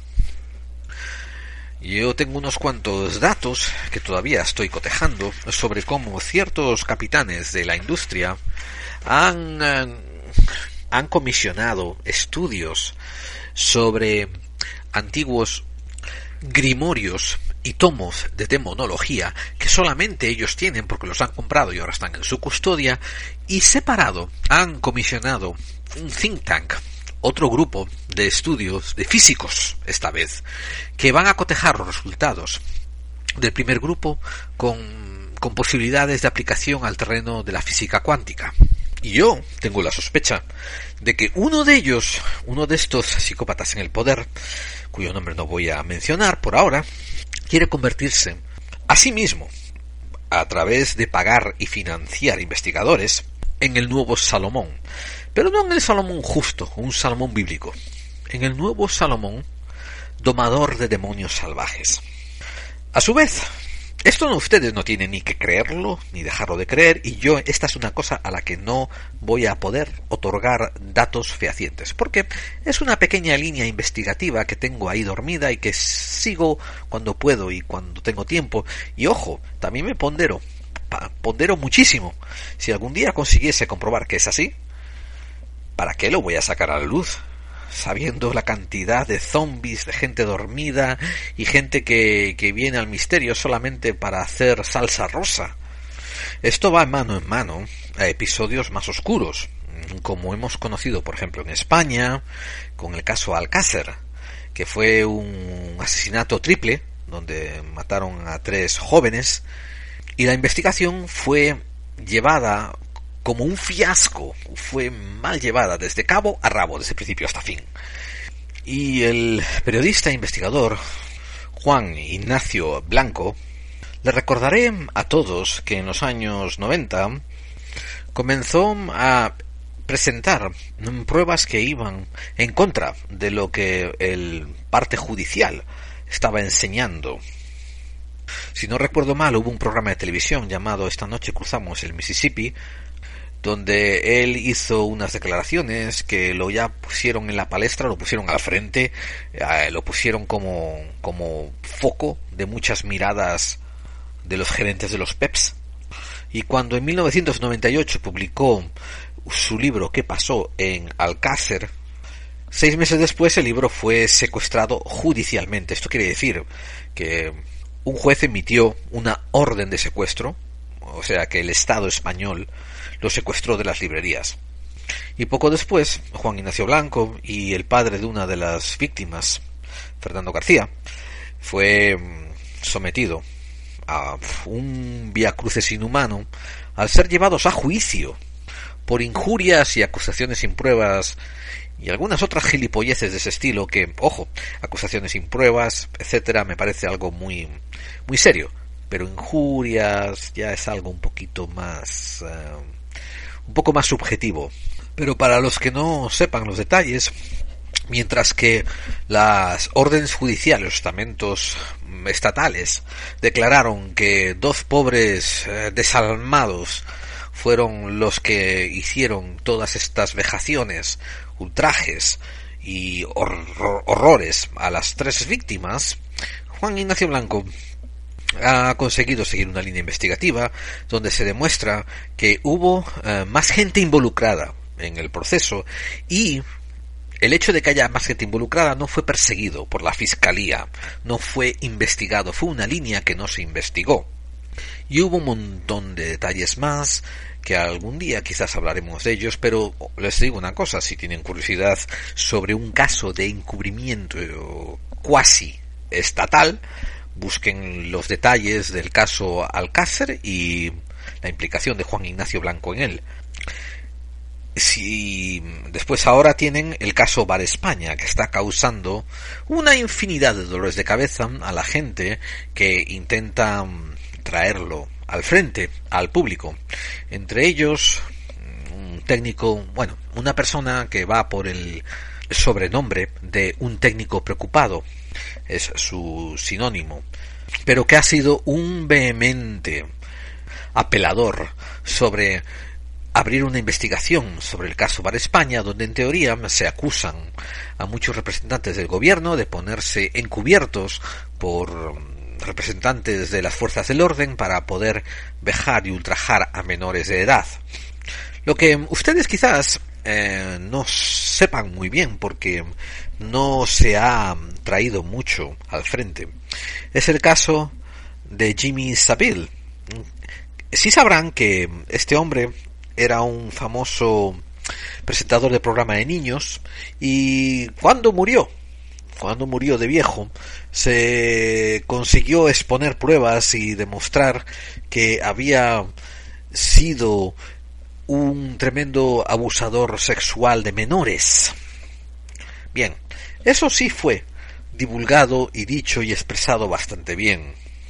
Lo que después se perdió entre bambalinas y no se persiguió fue el hecho de que un investigador privado inglés descubrió una agenda donde se mentaban nombres de grandes parlamentarios y sobre todo grandes representantes civiles, tanto de gobierno como de fuerzas armadas, que acudían a citas que tenían con él, que a su vez cuando se contejaban en un calendario por crímenes cometidos contra abusos de menores coincidían con las acusaciones que se ponían contra Sabil. Entonces se supone que este desgraciado, este desalmado, em, cometía sus vejaciones contra los menores y esas veces en que había acusaciones de que no había sido él solo, sino que había más gente, ese agenda estaba supuesta a dar los nombres de quienes eran los participantes. Sin embargo, hasta el día de hoy, no solamente no se ha hablado de la agenda que descubrió este investigador privado inglés, sino que además em, no se ha perseguido a ninguno de sus cómplices. Curiosamente, también hay connotaciones satánicas en todos estos casos que hemos referido. Satánicas es una cosa que a mí me hace chirriar los dientes cuando los uso, y yo estoy usando el término satánico como lo usan los reporteros. O sea, hay gente que está reportando que hay conexiones satánicas en estos abusos infantiles. Yo no estoy de acuerdo. Pero eso les pondré más adelante. Por ahora diré que tanto como en Alcácer se cree que pudo haber habido unos rituales que a lo mejor, bueno, que se dicen que eran satánicos, tanto como en el caso Bar España se puede creer que hubo ciertos rituales también de índole satánico y satánico es, repito una vez más, no mi término, sino lo que dicen ciertos reporteros. Y, y Jimmy Savile se suponía que también había hecho algunos de estos abusos con unas connotaciones satánicas, pues tienen el caso Franklin, del que expondré un monográfico pronto, que se trató de un caso tremendamente bien documentado de prostitución infantil que se descubrió entre 1988 y 1991 en Nebraska, Estados Unidos, y que acabó y que acabó involucrando a muchos políticos americanos de alto índole. Y ahí también se denotaron involucrones satánicas. Ahora, la razón por la que estoy trayendo esto a colación, este apartado tan desagradable, es por lo siguiente. No hay mejor agente de desinformación que aquel que confunde. Y no hay mejor objeto de, confusión cuando se tira el término satánico para incluir todo, para incluir paganismo, luciferismo, para incluir daimonismo y para incluir incluso rituales que a lo mejor son subvencionados por estos psicópatas en el poder que están haciendo investigaciones sobre los gremorios y los eh, decálogos demonológicos y que están siguiendo ciertos pasos para intentar probar si es cierto o no es cierto lo que se dice en ellos, porque ellos tienen unos intereses ulteriores. Ahora, como siempre hacen estos psicópatas en el poder, no dan puntadas sin hilo y se dan cuenta de que esto, el hecho de tener que usar menores para ritos sexuales y porquerías inhumanas de este índole, pues también les sirven para decantar quiénes son unos buenos sociópatas que se quieren actuar de gerentes de ellos, ¿no? Y entonces hace falta hacer pruebas, hacer unos tests para ver si son unos buenos gerentes sociópatas que los van a poner a, a cargo de sus asuntos, a lo mejor en una región y esto sirve también mm, como un objeto de chantaje para que no se vayan. Entonces les hacen la prueba de que y les pueden decir perfectamente, mira, vamos a hacer un ritual de iniciación para ver si eres parte de los nuestros y te tienes que hacer esta salvajada con este niño. Entonces el sociópata este que quiere pertenecer a este grupo bajo la promesa de un sueldo muy bueno y algo de poder, va y lo hace porque tampoco tiene muchos miramientos y algunos hasta tienen inclinaciones a hacerlo. Y mientras lo que no saben es que a lo mejor el psicópata en el poder está usando este momento para probar empíricamente los resultados de un ritual que le dicen que tienen que probar para invocar a cierta entidad y él ve que sale o que no sale, pero a la vez está usando esto también como una máquina de chantaje. Lo está grabando a la persona que lo está haciendo y al acabar dice no solamente eres parte del grupo, sino que algún día si te desmadras esto va a llegar a las manos de la policía y vas a acabar en Chirona. O sea, como les explico, no dan puntadas sin hilo. Y la otra parte que ellos quieren llevar a cabo es ocultismo, es negacionismo y es sobre todo confusión.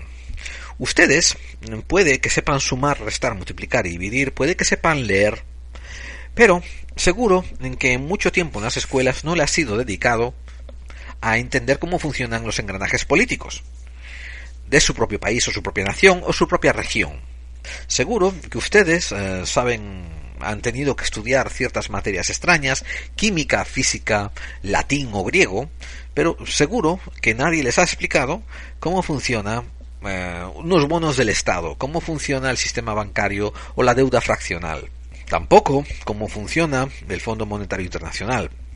Yo, tú, él, ella, nosotros, vosotros, estamos siendo educados para ser unos perfectos esclavos, unos buenos peones. Y los mejores esclavos no solamente son aquellos que trabajan sin rechistar, son los que se echan la culpa a sí mismos porque las cosas van mal y son los que a capa y espada protegen el sistema.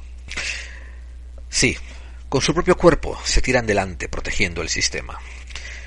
Este podcast ha sido una recopilación para que entiendan la visión que Clave 45 les da del mundo.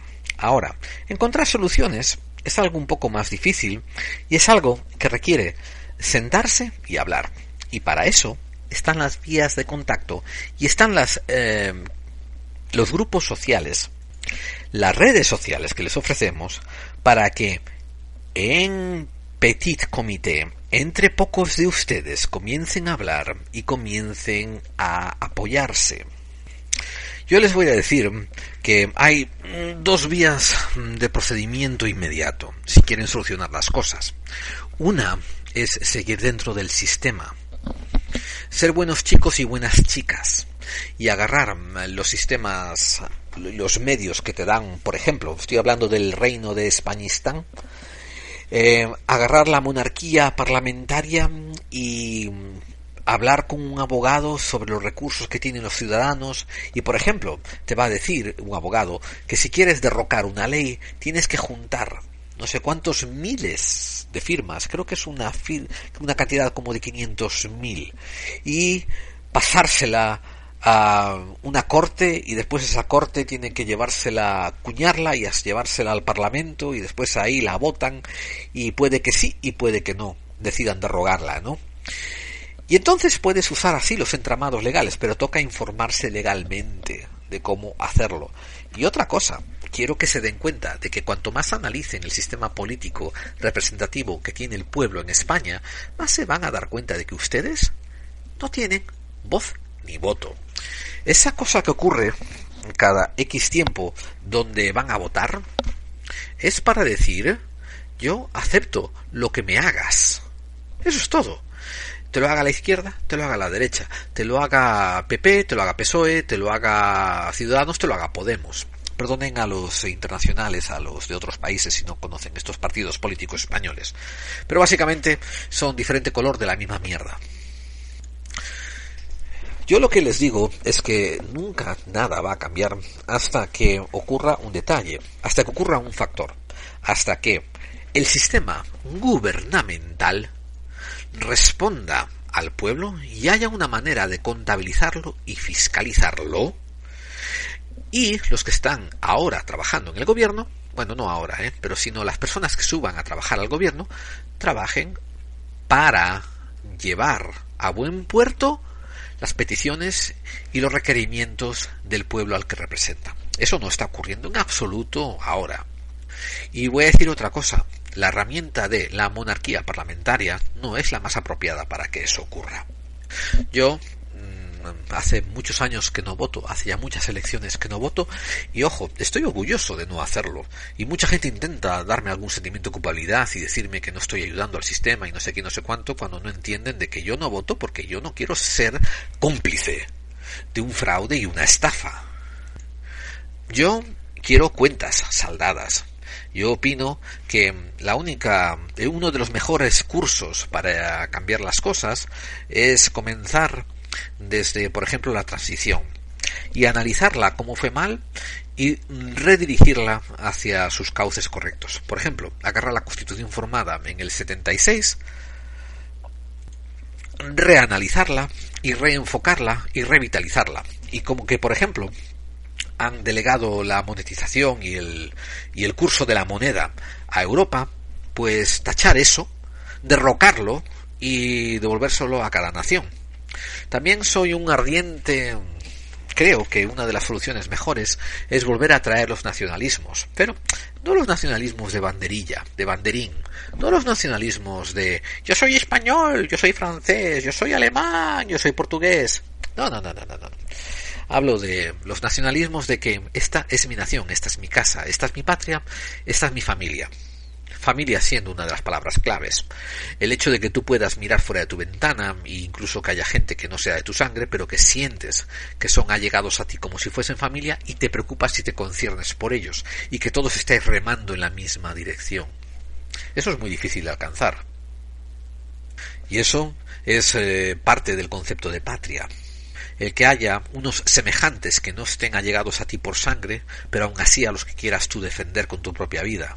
Yo de hecho no me siento así con España hoy en día. Opino que ideológicamente en España sobran la mitad de los españoles para convertirla en un país bueno. Habría que mágicamente traer una plaga que sacase del medio a casi la mitad de ellos. Como el vídeo que publicaron ahí hace poco en Buscadores de Claves, donde se veían a unos semifachas bailando vestidos de guardia civil y unas señoras con tricornio haciendo un paso doble mientras iban a Lourdes. Parte de la gente que que habría que eliminar para hacer esto una buena purga y poner un país un poco en condiciones. Las condiciones son, recuerden, eh, la mayor cantidad de bien posible para la mayor cantidad de gente posible. Un, gobierno que responde al pueblo, un lugar donde se, las únicas, por ejemplo, penas de muertes son a los funcionarios del gobierno que no llevan a cabo sus funciones porque son considerados traidores a la patria que están sirviendo. Y patria no quiere decir la tierra, patria quiere decir la gente. Eh, yo sacaría los conceptos geográficos sobre el término patria y los extendería a conceptos culturales, a la gente que quiere sentirse como una unidad, quieren formar parte de esa unidad. Por tanto, de una manera orgánica hay que mm, hacer programas de hermanamiento entre diferentes comunidades que tienen diferentes tipos de separación. Estas separaciones fueron todas artificiales, fueron hechas por diferentes ideologías a lo largo de muchas décadas de separatismo. Cada de estas comunidades tiene sus diferencias. Esas diferencias son lo que promueven la fuerza de una unidad más grande. El hecho de que los madrileños sean diferentes a los catalanes y los catalanes sean diferentes a los vascos y los vascos a los andaluces y los andaluces a los gallegos es genial. Ahora, eso ah, nos ayudaría a que si algún día, algún día hubiese un enemigo más o menos común, por ejemplo, imagínense una invasión francesa, ¿no? Em, los catalanes tendrían una forma diferente de afrontarlo y los gallegos una forma también diferente de afrontar esa invasión. Y esto daría mucha diferencia y haría temblar a las fuerzas invasoras, fueran quienes fueran, a cómo enfrentarse a esta diversidad que trabaja unida en contra de un enemigo común diferente a ellos. La otra parte es que en esta patria que yo envisiono, la gente está unida porque quiere, no porque lo hay una, no porque hay una comunidad de lenguaje, o porque el español es lo que los une, o porque las fronteras llegan hasta Portugal y Francia. La gente se siente unida porque quiere sentirse unida y porque mira a través del río, al otro lado del río, y hay gente a la que quiere unirse. Y entre ellos quieren arrimar el hombro para hacer algo más grande. El español no es vago, a pesar de lo que digan, a pesar de que así lo parezca. El español ha estado abusado por señores feudales, por reyes, por condes, duques, por nobleza, y han sido extirpados el fruto de su trabajo durante demasiados siglos. Por tanto, el español es reacio a trabajar para otro. Demuéstrale al español que lo que va a trabajar va a quedar en su casa y va a quedar para ellos. Y vas a ver como el español es uno de los trabajadores más dedicados y más capaces del mundo. De hecho, cuando un español emigra y va a otro país donde le dan mejores oportunidades de trabajo y lo aprecian mejor, se suelen hacer protagonistas de ese nuevo entorno donde está trabajando, suele destacar. Lo sé porque soy un español en el exilio. Vuelvo otra vez al tema que comenté. Sí, a lo mejor un sistema, a lo mejor un sistema republicano representativo, a lo mejor un sistema de comunidades eh, con un eje federal, un eje central, pero lo que hay que enfocarse es que es en los siguientes conceptos, que estos son muy básicos. Las empresas tienen que cotizar más que los individuos. Punto. Ustedes me dirán, ah, pero entonces nadie va a querer ser empresario. No es así, amigo. Si tú eliges que va a haber eh, cinco niveles de paga, la, el 1, el 2, el 3, el 4 y el 5 euros por hora, todo el mundo va a querer aspirar a los 5 euros por hora, a lo máximo. Pero no hace falta cambiar eh, la magnitud. No hace falta decir que las tasas son del 1 a los 500 millones de euros.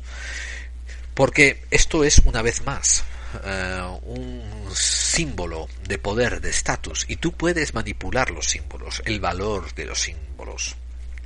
Por tanto, eh, permítame decirles, esa falacia que les dicen de que si tú quitas los incentivos para que los empresarios inviertan en las empresas no va a haber empresas, es mentira. Lo que no va a haber son los empresarios que quieren incentivos, como los quieren hoy en día, incentivos abusivos.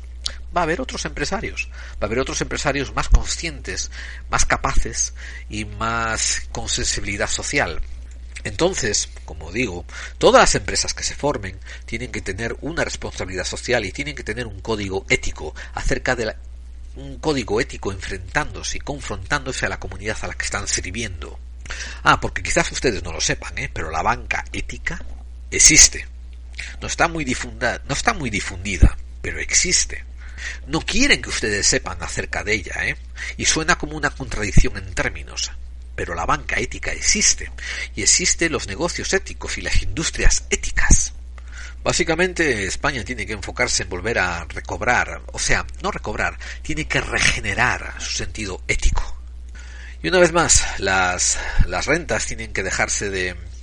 O sea, la hacienda tiene que dejar de cobrar tanto a las pequeñas y medianas empresas y a los individuos y enfocarse en las empresas grandes, sobre todo las multinacionales. Sobre todo tiene que ponerle unas tasas más interesantes, no más grandes, pero más proporcionadas a empresas multinacionales que vienen a fundarse ahí a España.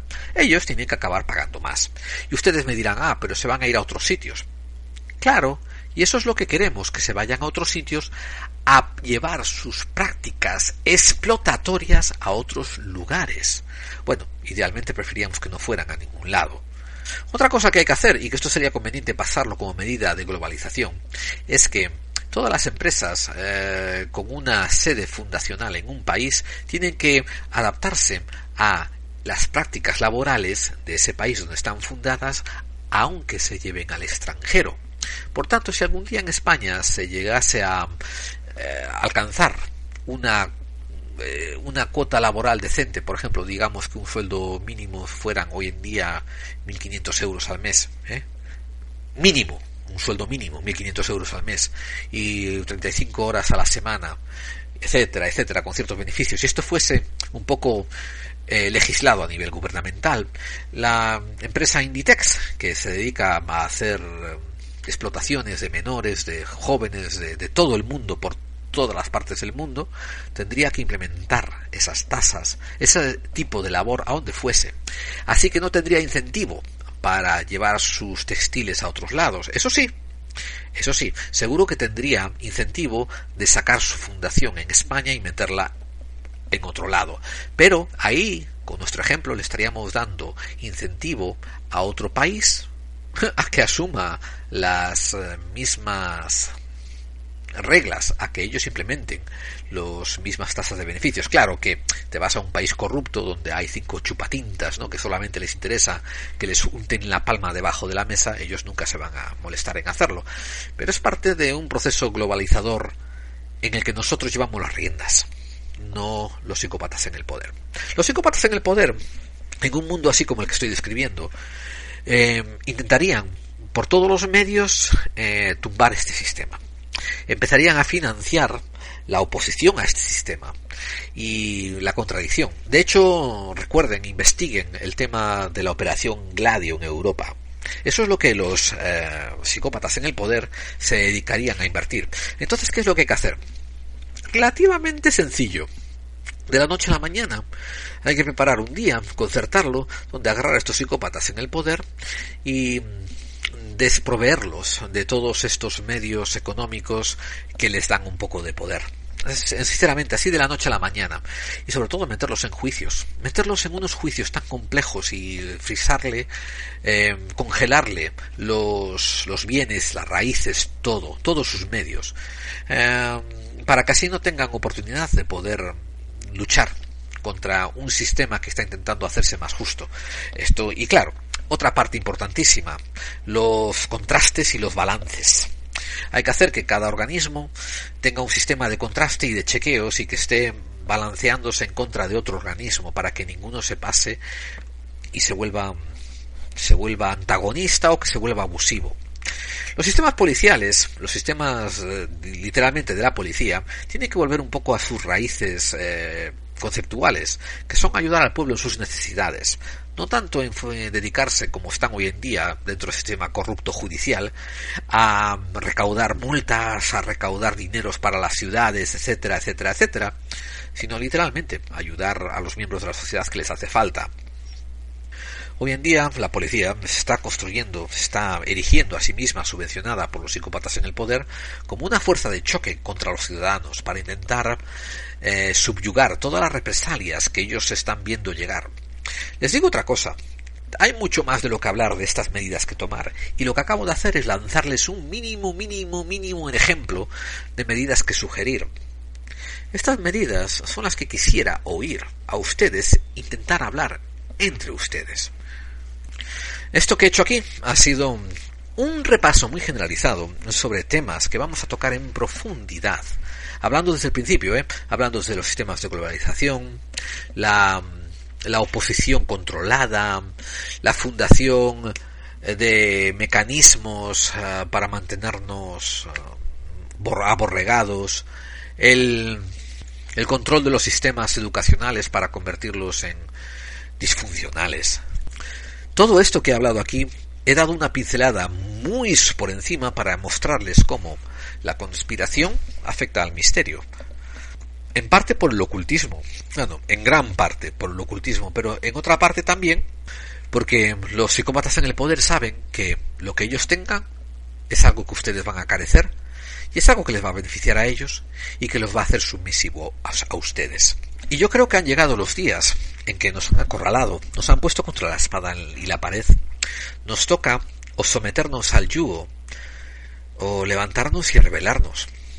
No, bueno, no digo nada de rebelar. Les voy a decir otro término, que debieran empezar a abrazarlo. Levantarse y reclamar el puesto que les corresponde. Volver a poner las cosas en el sitio que debieran de estar. Los que quieran ser capitanes de industria y capitalistas tendrían que empezar a ser líderes tanto económicos como morales, como sociales. Y si no lo son, tienen que ser apartados y tienen que hacerse sitio para que otros suban a hacerlo y ocupen ese lugar. Porque, al final de cuentas, lo único que está en juego es tu futuro, el futuro de esta humanidad que compartimos, el futuro de tu descendencia, y el futuro de este planeta, que por ahora es el único que tenemos, y aunque encontremos otros, habitables o no, este es el único planeta que nos ha visto crecer. Y tenemos una deuda con él. Existan o no, hayan existido o no humanidades anteriores que hayan llegado a un alto estado evolutivo y científico, nosotros tenemos que empezar a pensar como la primera raza global, pero no porque haya unos psicópatas en el poder que nos vendan el globalismo, sino porque al lado tuya hay una persona que tú quieres ver como un hermano. Y para todos aquellos que me digan, esto es imposible de llevar a cabo, les diré que no, no es imposible, es completa, completamente, 100% factible. Y lo único que tienen que empezar a hacer es actuar como si el cambio ya hubiese sido puesto en marcha ayer. Y hoy ya es ya el segundo día. Y va a continuar cambiando de hoy en adelante, como si todos los días fuesen una nueva manera de ser. Intentadse también, como os he dicho en muchos podcasts, astutos como serpientes y sencillos como palomas. Porque en cuanto se os empieza a ver el plumero, os van a empezar a sacar las plumas. Y creedme, en esta contienda que se avecina, os hace falta aliados. Nos hace falta aliados.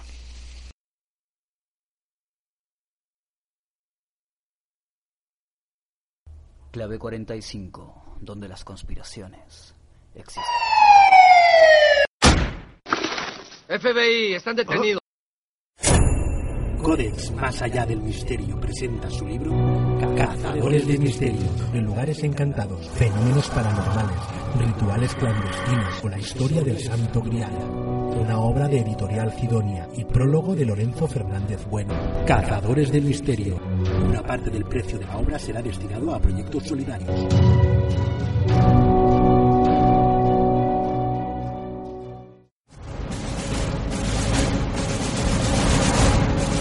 TD, LD, radio. except for the sound of tubular bells.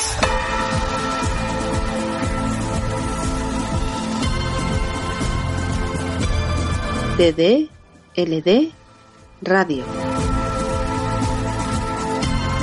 ¿Estás preparado?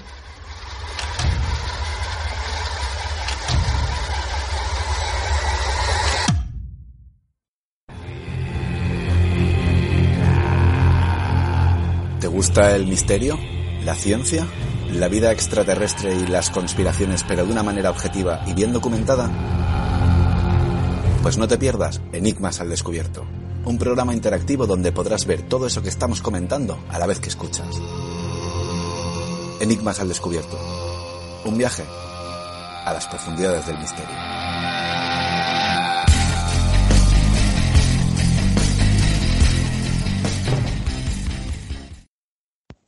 Soy Josep Pamies y si puedes escucha la clave 45, eh, donde las conspiraciones, aunque creas en ellas o no, realmente existen. Gracias.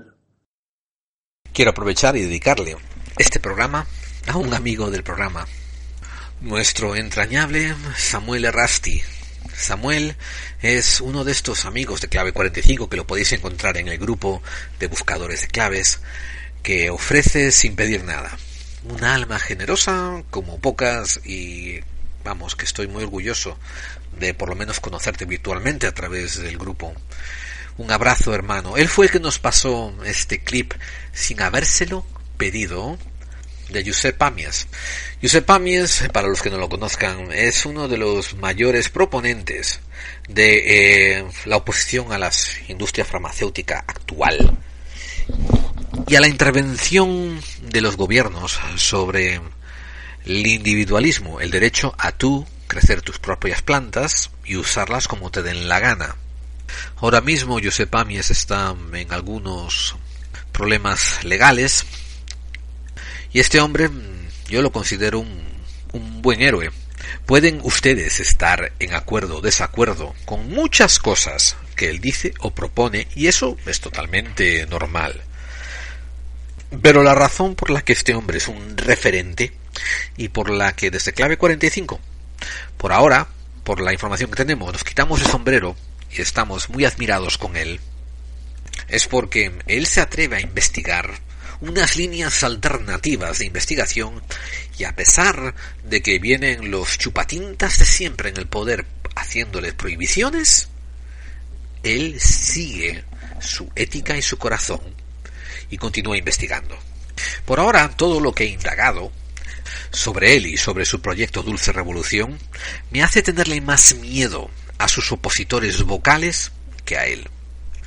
Por tanto, si ustedes tienen eh, curiosidad, sepan que Giuseppe Amies eh, es un agricultor que ha empezado a promover diferentes opciones medicinales como el cannabis o como la stevia, otras muchas. Y está bastante bien versado en sobre, sobre los efectos de diferentes eh, productos para diferentes enfermedades. Y verán, yo no estoy en desacuerdo que haya agencias gubernamentales que regulen sistemas farmacéuticos.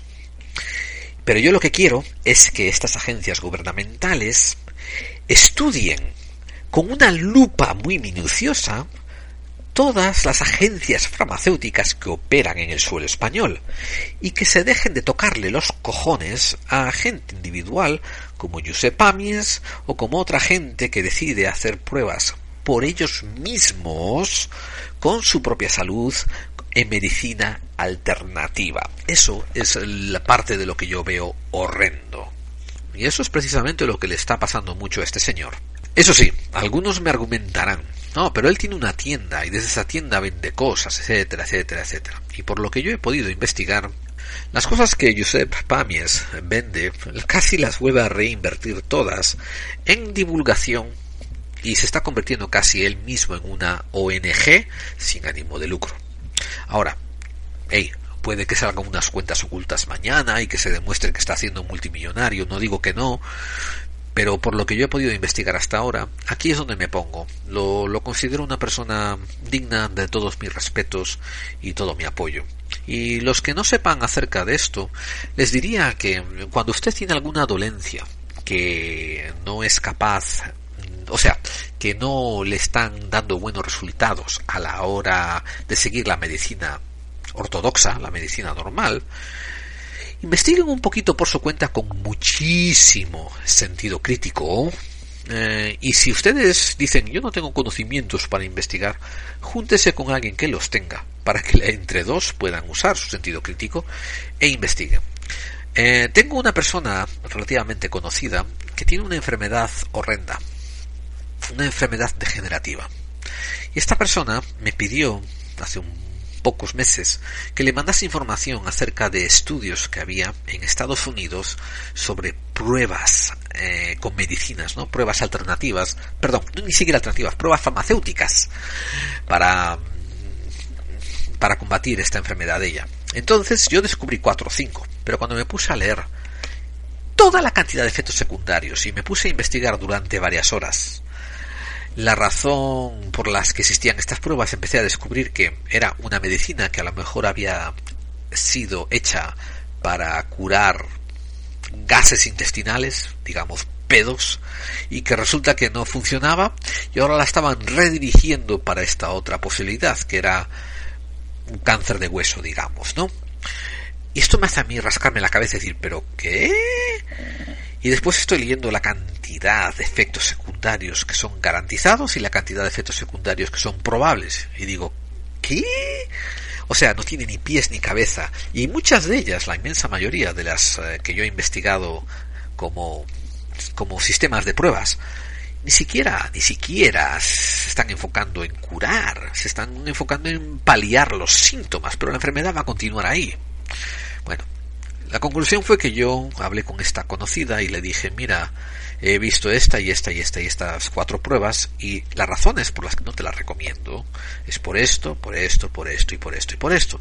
Obviamente ella, ¿no? Con tanto dolor bajo el que estaba y siendo una situación de vida y muerte, porque es una enfermedad degenerativa que eventualmente va a acabar con ella, pues estaba dispuesta a agarrarse un clavo ardiendo.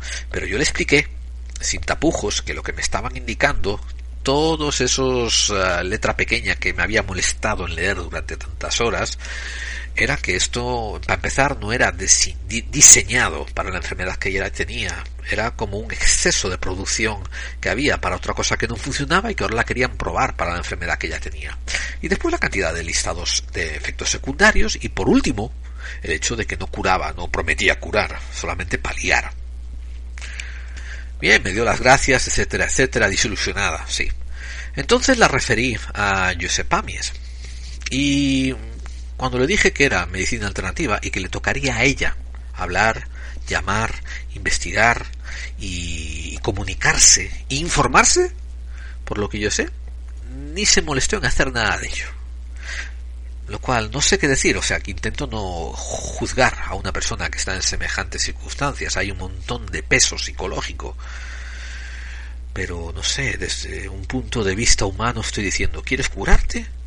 ¿O qué quieres? ¿Quieres la canción de Germán Copini, un alien divino que te mueva una varita y que te diga ya estás, te he curado, etcétera, etcétera? ¿Quieres ir eh, de peregrina a Lourdes con aquellos tricornios a ver si ahí tienes suerte? En fin, vamos a poner algo de música. Vamos a poner a uno de mis héroes favoritos en el mundo musical.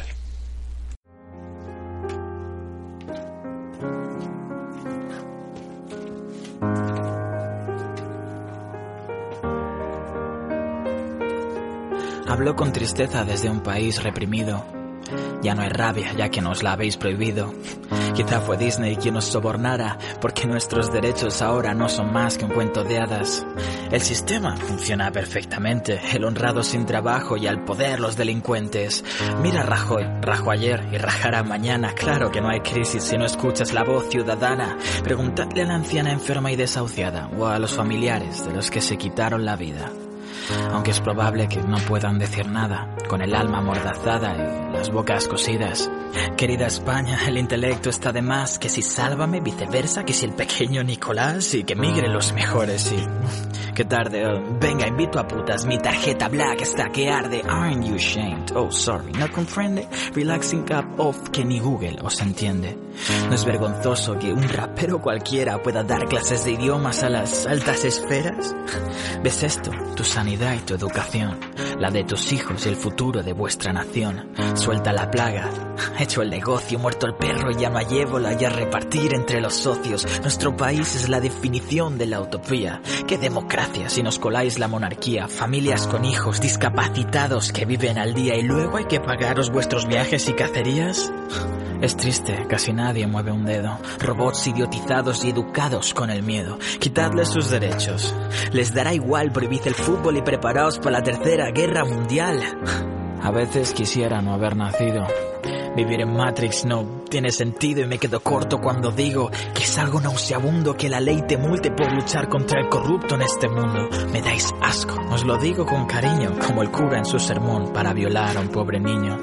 No creo en Dios, ni en la verdad absoluta, pero sueño en un infierno para tanto hijo de puta. En la vida real nadie puede oír lo que piensas. Hazte oír. Comparte.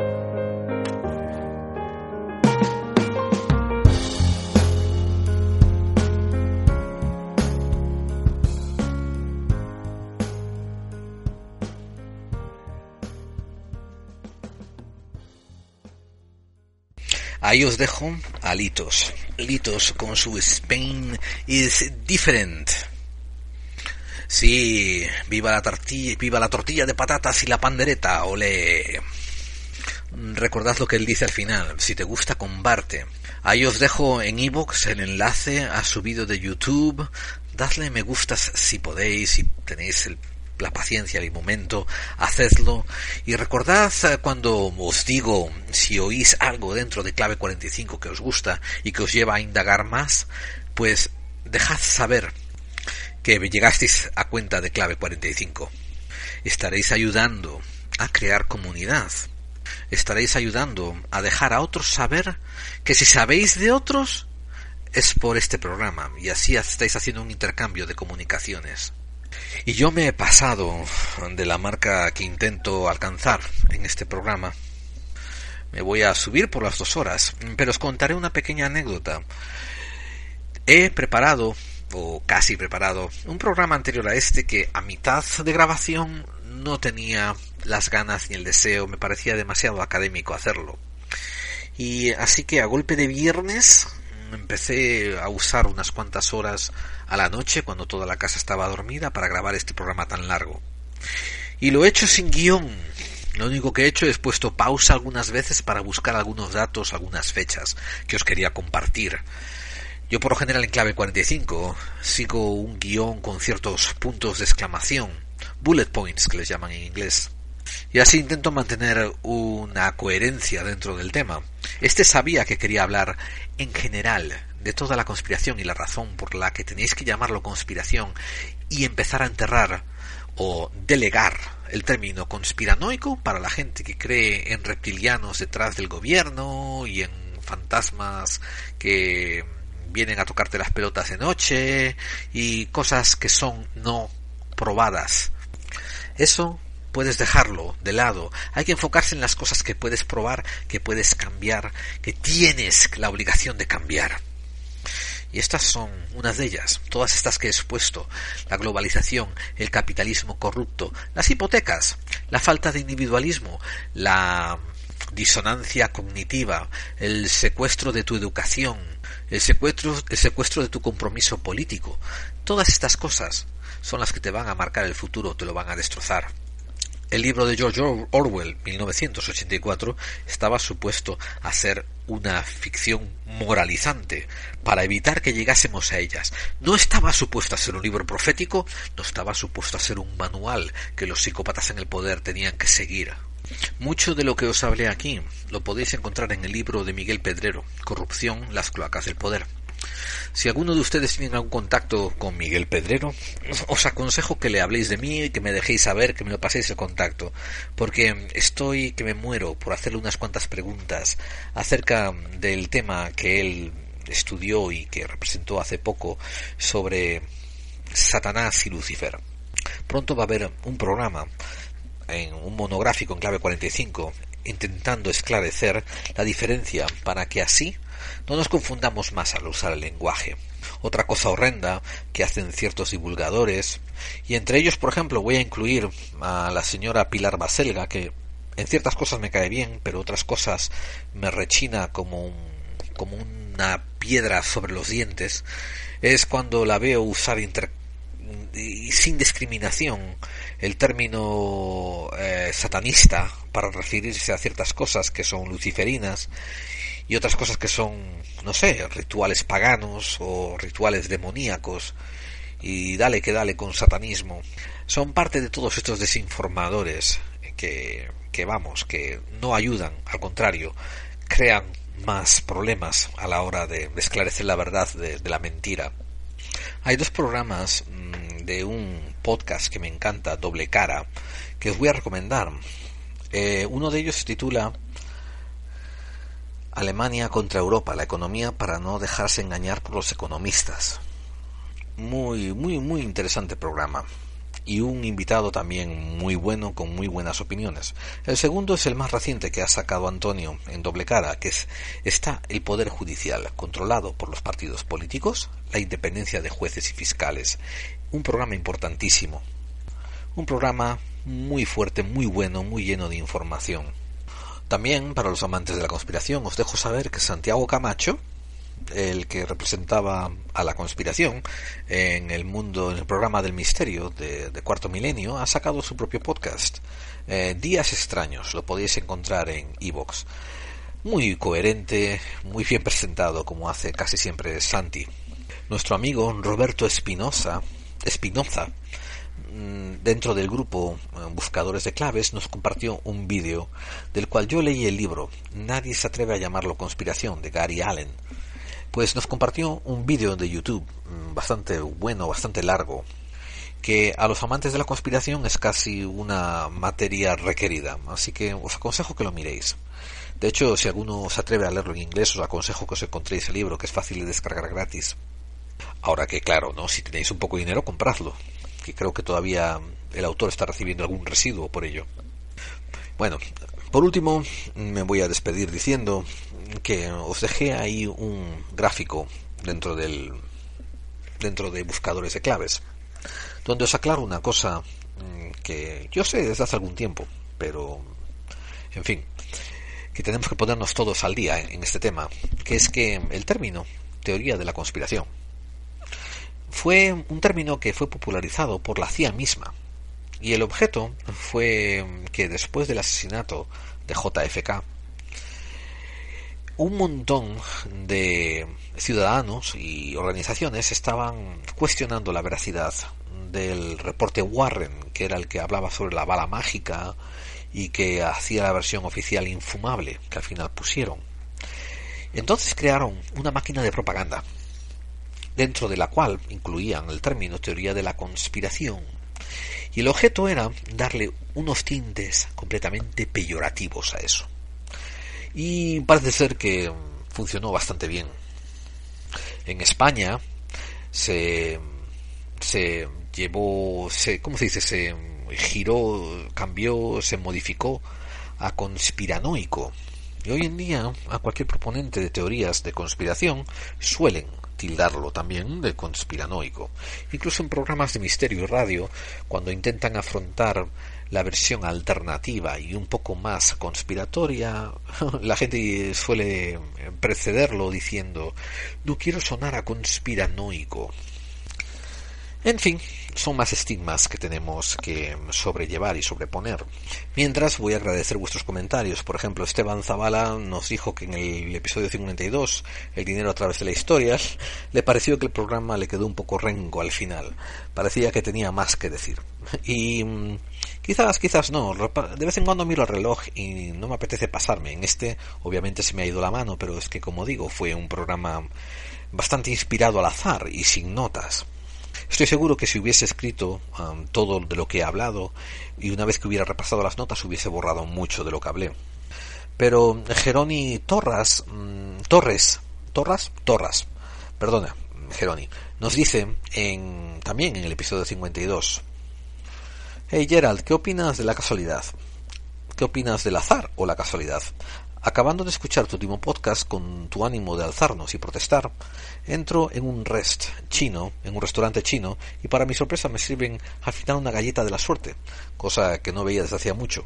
La abro y dice, no se puede hacer un mundo diferente con gente indiferente. Y dice, gran programa, fuerza y honor. Yo creo en el entrelazamiento cuántico, demostrado hace poco. Creo también que es muy valioso la investigación que están haciendo el Instituto de Ciencias Noéticas en muchos aspectos que son fronterizos. Y voy a modificar lo que acabo de decir. No creo en el entrelazamiento cuántico. He visto las pruebas del entrelazamiento cuántico, por lo, por lo tanto es una teoría que tiene muchísimo peso para mí. Y también entiendo el valor de la creencia y de uno actuar cada día como si el cambio fuese posible y como si el cambio, sobre todo, ya estuviese pasando.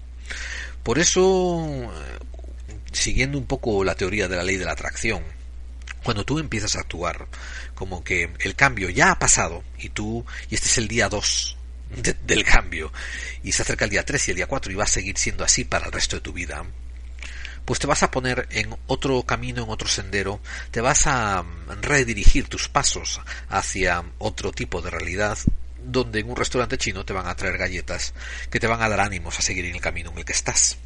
Así que, para ti, un abrazo, fuerza y honor. Geroni.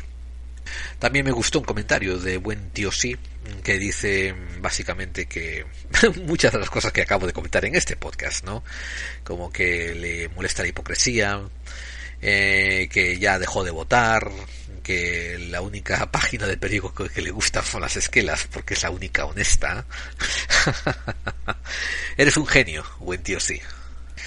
Acaba diciendo... Eh, Buen fin de semana, Gerald, y gran podcast. Se puede ser pobre, digno y honesto, pero con dos cojones y sin miedo. en fin, un abrazo, buen tío. Revolucionario también acaba de descubrir que Santiago Camacho tiene un podcast y le va a echar una, una, oreja. Mientras que Goyo se quedó ponderando si el futuro del dinero sea digital y desaparezca. El futuro del dinero sí lo quieren encauzar hacia eso. Eh, sobre todo a que sea digital y que sea computarizado. Y quieren también eh, llegar a un punto donde casi todas, hablo de los psicópatas en el poder, quieren llegar a un punto donde casi todos los bienes materiales pierdan su anonimidad y estén asociados con individuos. Para ellos, para ellos, poder contabilizar a sus esclavos de manera mucho más precisa. Entonces, en cuestión de una década, dos o tres, sí, ellos están intentando llegar a ello. Eh, depende de nosotros que dejemos que eso ocurra o no. Recordemos, es nuestra herramienta. Si nosotros queremos cedérsela, allá nosotros. Mientras que Pericles Luther King me, echó la bronca por ponerme a hablar de Iker y de su su, su puntos suspensivos madre y que no le dé publicidad, lo cual tiene bastante razón. Que yo sepa, Iker no le da publicidad a ningún podcastero del mundo. En fin, despidámonos aquí porque llevamos mucho tiempo ya hablando y vamos a darle también unos cuantas palmaditas en la espalda a nuestros becarios porque claro, yo hablo y después eh, le dejo a ellos que se pongan a cribar y a componer este programa y yo me voy a acostar y que ellos se queden ahí trabajando hasta las tantas de la mañana. Hoy quiero darles una mención especial a nuestro coordinador de catering, viandas, habituallamiento, postres y verbajes, que nos ha preparado un pollo al pilpil y un bacalao a la bilbaína que ha estado excelente. Como tenía que comprobar sus dotes culinarias, acabé llevándolo a casa y haciendo que nos cocinara durante la semana para mí y para la familia. Después de probar cinco churrascos, cuatro paellas, seis mariscadas y dos entrecotes, acabé decidiendo que no me apetecía continuar con sus servicios. Pero de todas formas le vamos a dar gracias al señor Elvis Tech. También vamos a extender nuestras gracias a nuestra nueva coordinadora de recursos humanos que a la vez se va a encargar de fiestas, de promociones, de advertising, de entrega de chupa chups a domicilio, de pegar pegatinas por los portales, de atender todas las llamadas telefónicas y otras promociones varias. La señorita Cindy Versión. Y por último, una mención muy especial a un coordinador de vestuario, que fue el que me fue a buscar estos cuatro trajes de Armanis que al final me los voy a poner porque, en fin, no quiero despreciarlos, pero no me gustaron tanto como me gustaron los de Christian Dior. Pero creo que al final lo voy a tener que despedir porque él no sabe dónde encontrar buenos zapatos. Y yo, si mis pies no se sienten como que estuviesen cabalgando una nube, pues no creo que ningún coordinador de vestimenta haya hecho bien su trabajo. Es muy importante verse bien en la radio, como todo el mundo sabe. De todas formas, por ahora le voy a extender nuestras gracias y nuestra apreciación al señor Pascal C. Tin. Bien, eso es todo por ahora amigos y eh, espero que hayan disfrutado. Déjenmelo saber en sus comentarios, eh, compartan. Se despide de ustedes um, Gerald Dean y recuerden, eh, dos cosas, no solamente que las conspiraciones existen, como ya saben, sino que además mm, compartan, compartan, hagan comunidad. En los programas venideros volveremos ahora a tocar temas de misterio y sobrevolando la conspiración y continuaremos en este péndulo hasta el final de la temporada, que todavía está muchos meses para por llegar. Así que espero que me dejen saber sus opiniones en iVoox. Recuerden que todo lo que hemos hablado aquí va a aparecer en el muro de iVoox para que en la bajo la descripción del programa, por si, por si ustedes quieren encontrar los enlaces rápidamente. Así que sin más, me despido de ustedes una semana más agradeciéndoles el tiempo que han invertido. Nos vemos el próximo jueves en Claves 45 y por ahora me despido de ustedes, Gerald Dean, diciéndole gracias por estar ahí. Hasta pronto.